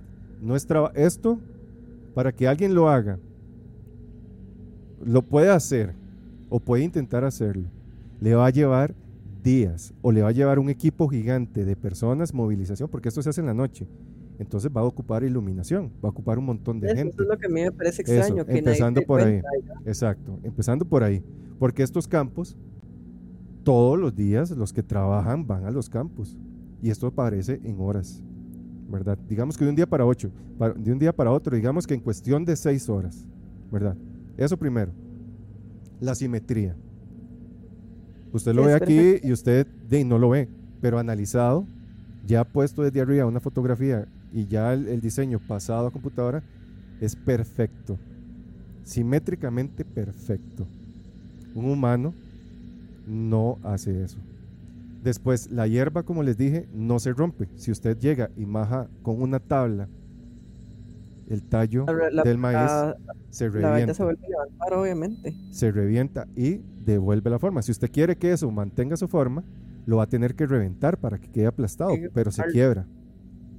En el caso de los crop circles, el tallo se moldea, se tuerce, a veces en espiral, a veces en círculo, a veces simplemente se dobla, pero nunca, nunca se revienta. Es como que si usted agarrara con calor un tubo de plástico y lo doblara. Él cambia su forma, pero nunca se revienta ni nada, simplemente se moldea. Y otro punto es que hay radiación. Lo mismo que vimos en el caso de las máscaras de plomo. Todo esto está lleno de radiación. Hay radiación en todo el círculo y alrededor. Porque yo los que he visto son más normalitos, ¿verdad? Más sencillitos. De ahí, es que si usted me pone, Obvio, si obvio. usted me pone un símbolo de Nestlé, Hay casos de casos. de ahí, sí, es No, que no. pero. No, estamos más hablando de crop circles. Es que estamos hablando del fenómeno de los crop circles. De claramente, si yo me pongo a buscar, hay empresas que se ponen a hacer el nombre aquí, este, cornflakes ahí en el. en- Pero en- para eso, le, eso es lo No, que yo está diciendo. no, O sea, que es de que se pueden hacer. No le estoy No, diciendo que todos sean imitables. No, es que y yo estoy diciendo menos. por eso. Es que es el fenómeno. hablando, digamos, inclusive hablando, inclusive, inclusive hablando del caso este, ¿verdad? Lo que estaba ahí en, en- en- era un rectángulo, tampoco era muy elaborado, o sea, no era algo de que de pronto no lo pudiese hacer alguien, ¿verdad? Ahora hay otras, otras variables, como dice usted, que lo de la radiación y otras cosas que eso ya no, ya no le puedo decir que lo puedo explicar. A lo que yo digo, yo lo que me refería era como la típica formilla, ¿verdad? No, es que, que. que- que era algo que, que me parece que era factible para una persona, sin embargo que no lo creía muy...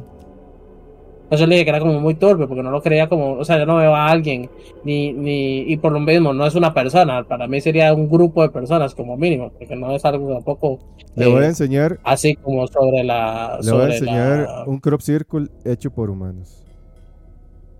O sea, es que no hay. Es que no hay ni punto de comparación. No hay. O sea, es que. Por eso les digo, es que tal vez ustedes no han estudiado tanto el tema y ustedes. Vaya, dicen, pero es que o sea, existen edificios y varas así que son perfectas, madre, mm, Sí, hechas, es digamos, que que, son- las hacen humanos y las hacen perfectas. Un edificio, un tipo de edificio, no me va a decir, me va a decir que un puta círculo no lo puede hacer alguien. Así, digamos, no, que no puede lo hacer puede hacer. perfecta. Es que no se puede. Las figuras de los crop circles que aparecen de un día a otro no se pueden hacer. Por eso es que le digo. Y si usted dice se puede hacer, la próxima vez me trae evidencia y un video de alguien que haya hecho un crop circle de ese calibre, ¿verdad? No esto que les voy a enseñar, que es una estupidez. Vamos a ver. Porque sí, usted me dice, hay un círculo yo lo hago, de claro. Pero es que usted me está poniendo una evidencia que no tiene ni comparación, ni comparación con lo otro. Vamos a ver si aquí está agarrando la... Eso. No, pero es- Y esas son de las figuras No, más complejas. Esos son de las figuras más complejas. De la- porque eso es lo que... No, obviamente no voy a buscar ahí lo más chafa. ¿Verdad? Porque no tendría sentido. Yo puedo buscar aquí lo más porquería. Pero es que hay figuras que no, man. Usted, usted las ve. Vea esta otra, que tal vez es más compleja. Es que a veces la- las, las fotografías por el formato no las agarra el OBS. Vamos a ver. Este. Eh, aquí. Vea eso. Usted me va a comparar. Vea, es que vea la calidad. Vea los círculos. Empezando por ahí. No son simétricos. El, eh, no está bien marcado. Compárelo con eso. O sea, no en el diseño, sino en lo claro. ¿Verdad? Y lo otro, esto está todo roto. Si usted va ahí, usted va a empezar a analizar las, las- la- los tallos de las hierbas, todo está quebrado, porque es hecho con una tabla y con la presión de la pierna, lo que hacen es que agarran unos hilos con una tabla y empiezan a majar. Todo esto se revienta. Y esto no, o sea, es que ni por asomo, ni por asomo. Claramente yo hablo de los casos de crop circle reales, ¿verdad? No de un circulito, no. Son es que eso es, eso es el tema de los crop circles, que hay figuras tan detalladas, tan simétricas, y no solo la simetría y lo detallado y la radiación y que el tallo, sino son los mensajes. Han aparecido calendarios mayas en los crop circles. Han aparecido eh, figuras sobre el sistema, este, sobre el sistema eh, planetario, digamos, eh, mensajes encriptados de la Vía Láctea, del ADN. O sea, son cosas muy, muy, muy detalladas. Entonces ahí es donde yo digo, no hay nadie en el mundo que haya podido hacer una figura así de detallada. No hay. Pues, claramente, si yo me pongo a hacer un circulito, tal vez me salga medio perfecto. Tal vez. Pero esto es esto no, tampoco. Esto no, no lo pueden hacer. Y es que no es solo la figura, es todo lo que envuelve. Es todo lo que envuelve. Entonces, por eso es que no se ha podido desmentir. Y hay gente que ha salido con, haciendo videos de que, ay, esto se hace facilísimo. Esto, ¿usted cree que no, han, no o sea, han, habido cientos de personas que han tratado de, desmentirlo. Y cuando presentan la evidencia es así como, madre, por favor. ¿Verdad? Es como que llegue un arquitecto, me dibuje un plano de una casa y llegue yo y diga, yo puedo hacer lo mismo. Y llegue con la típica casita de chiquito, ¿verdad? Que es un cuadrito con un triángulo arriba de techo. Básicamente esa es la evidencia que presentan. Entonces no hay manera de que puedan comprobar o puedan decir, sí, esto fue hecho por un hombre. Eso es, eso es lo complicado. Dice eh, Alonso, hay videos de hechos por humanos, pero lo que dice la muchacha de abajo, cuando se realiza con tablas, las hierbas se rompen en los tallos, ajá. Y la radiactividad no lo logran los humanos. Es que exactamente es eso. Eh, es que es la complejidad, el mensaje encriptado que lleva, que tras de eso, la información que contienen alguno de esos círculos, solo gente muy inteligente puede descifrarlos. Incluso hay algunos que ni siquiera se han llegado a descifrar. Es, toda la complejidad que envuelve el fenómeno de los crop circles. ¿Verdad? Porque, como les digo, evidencias de hechos por humanos hay un montón. Pero es que no tienen ni por asomo la calidad, la técnica y todo lo demás, ¿verdad? Que envuelve eso. Eso es lo complicado. Entonces, esto nunca nadie ha podido desmentirlo, ¿verdad? El tema es, ¿qué lo hace? ¿Verdad? ¿Quién lo está haciendo? Porque ahí podríamos decir de que extraterrestres, que esto, que el otro. Son suposiciones, porque tampoco hay evidencia. Hay unos videos muy interesantes que cuando veamos el tema más a fondo de crop circles, em, se han visto luces encima de... De hecho, hay un video de los noventas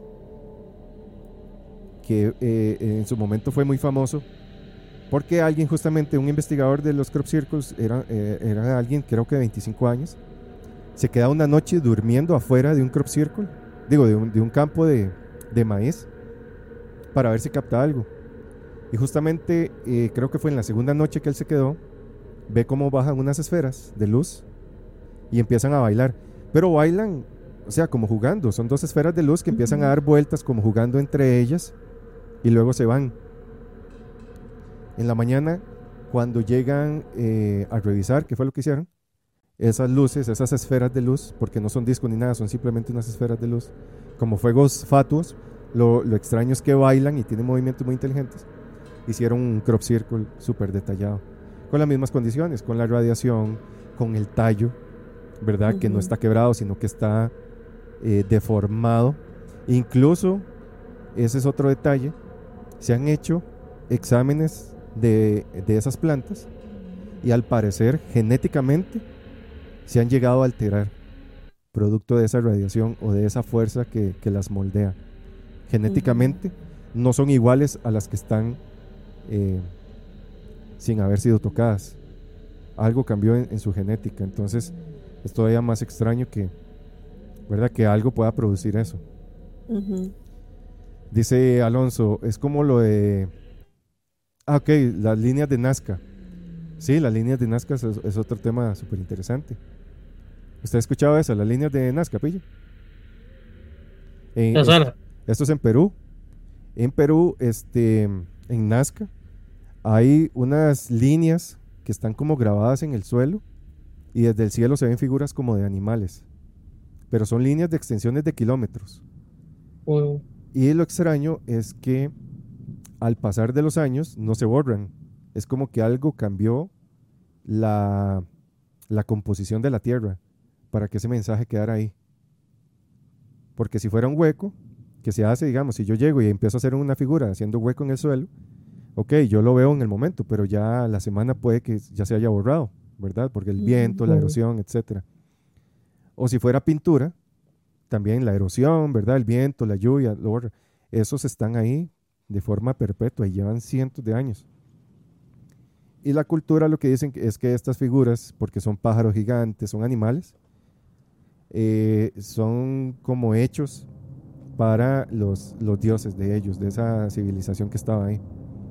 Y fueron hechas. Sí, tiene, tiene, ahorita lo estoy viendo, tiene la típica formilla de, de cuando se ve como ver, como ver, tierra de osos, o sea, cuando se van a meter los más en la cuevilla y, y Ajá. son todos los dibujillos. son lo Esos son mismo. pictogramas, exacto, de Ajá. animales así súper básicos. Algunos dicen que son eh, como pistas de aterrizaje, porque muchos tienen extensiones de kilómetros y tienen líneas como muy rectas, como si fuera algo, de- como ver un aeropuerto. ¿verdad? Esa es una de las teorías. Otros son como mapas o como señales, ¿verdad? Para que los seres que viven en las estrellas o que los visitaban a ellos pudieran ver esos animales desde el cielo. Entonces son como teorías que rondan ahí. Lo extraño es que eh, duren tanto en, en la Tierra. Lastimosamente ahora hay muchos que los han borrado porque eh, de las industrias empiezan a sacar minerales de ahí o etcétera, los destruyen y eh, se han ido perdiendo muchos. Pero sí, las líneas de Nazca es algo bastante interesante. Pero bueno, y yo creo que lo podemos Sí. dejar hasta acá el día de hoy. Eso de los temas, eh, eso de los crop circles también es es súper complejo. O sea, es que las figuras eh, digo, ahí le enseñé unas, ¿verdad? Unas cuantas. Esto lleva años, de años, de años. Y desde el inicio este, han sido figuras muy complejas. Entonces después vamos a hacer un episodio más detallado este, de eso. Si quieres se despide, Pille.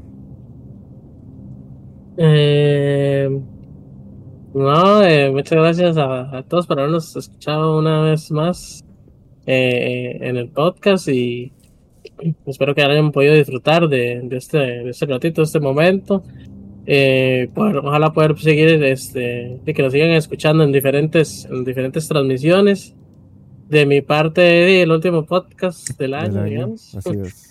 Sí, sí. Entonces, sí, no, la vez pasada lo, lo mencioné, que no, gracias por el apoyo todo el año ahí, constantes, de, de todas las personas, y ojalá que se, que, se- que se, se siga repitiendo, inclusive sea, ¿verdad? Mejor, Exacto. inclusive que el otro año seamos, seamos un montón más. Y, no, de mi parte nada más, feliz año nuevo, porque cuando lo escuchen ya, ya ha pasado seguramente. Eh, y nada más, eso Nada sería. más. Yes. Eh, de no igual, despedirme. Espero que les haya gustado el programa de hoy. Me parece que los casos estuvieron variados, estuvieron como muy interesantes. Y igualmente, ¿verdad? Desearles un lindo año nuevo, que el año que venga de- les cumpla todas sus metas y que siempre les traiga bendiciones. Y pues esperamos que nos escuchen el próximo año también. Y, y eso sería. Exacto. Y no, de mi parte, este, agradecerles a todos por este año. Eh, ha sido un, año interesante. Espero que para ustedes igual haya sido bastante interesante lo que vieron acá, lo que escucharon acá. El otro año, este, tengo muchas ideas, entonces voy a ocupar mucha ayuda también. O sea, si queremos crecer como comunidad, si queremos crecer, ¿verdad? Más de lo que logramos este, crecer este año, eh, se va a necesitar demasiado trabajo. Quiero también empezar a, hacer en vivos en YouTube. Entonces sí, seguramente voy a necesitar moderadores. Em, si quieren ser parte del proyecto, ¿verdad? Sería este súper interesante que alguno de ustedes, ya sea en edición de videos, en hacer miniaturas, en ser moderador, en buscar información, etcétera, eso ayudaría demasiado, porque ahorita básicamente soy yo, ¿verdad? Y, y listo. Pille me ayuda este, acá- estando acá, Jess a veces nos ayuda, ella tiene también sus cosas. Entonces básicamente me toca a mí pelearme solo con mucho de esto, ¿verdad? Estar en vivo también aquí, este, con los controles, etc. Es todo un, es este, es todo un rollo. Entonces, si alguien quiere ser parte del proyecto, ¿verdad? Eh, como les digo, hay muchas cosas, de edición, etcétera. Ahí están las puertas abiertas. Pueden mandar un mensaje al Instagram, pueden mandarme un correo a los, a los archivos de arcan gmail.com. También, este, si quieren enviar historias, igual ahí están las redes sociales, etcétera. La idea es que el año que venga, que viene, este, logremos tener muchos más, este, muchos más logros. Este año nos fue bastante bien, ¿verdad? Este, fue bastante bien. Estuvimos, eh, estamos en, 22 países, nos escuchan desde 22 países. Eh, somos del 20% a nivel mundial de los podcasts más, más este, compartidos. Estamos en el 15% de los podcasts de historia y misterio a nivel mundial. Eh, entonces, son logros, ¿verdad? Bastante grandes. Logrados. Son logros logrados, dirían por acá un jugador de fútbol. Entonces, este, eso también es gracias a ustedes. Pero si queremos llegar a ser este, todavía más grandes y que más personas nos escuchen, hay muchísimo más trabajo que hacer. Eso es parte de, las, de las metas del año nuevo, ya se, poniéndonos los, los, típicos propósitos de año nuevo, ¿verdad? Entonces, espero que ustedes, alguno de ustedes, si les interesa ser parte de acá, tienen las puertas abiertas. Y este, les deseo que pasen un muy lindo y, y feliz año nuevo que este, este año que viene, ¿verdad? Igual que nosotros tengan muchísimos objetivos y que los logren. Y que lo malo que haya pasado este año y que lo dejen atrás, ¿verdad? Ya todo pasó, vienen cosas mejores y vienen más episodios, vienen cositas ahí nuevas. Entonces, espero que el año que viene nos sigan, eh, el año que viene nos sigan acompañando. Y eso sería de mi parte. Y les recuerdo que los archivos de Arcan se escuchan mejor si están en una noche fría y oscura, acostados en su cama, sin saber quién está detrás de ustedes. Buenas noches.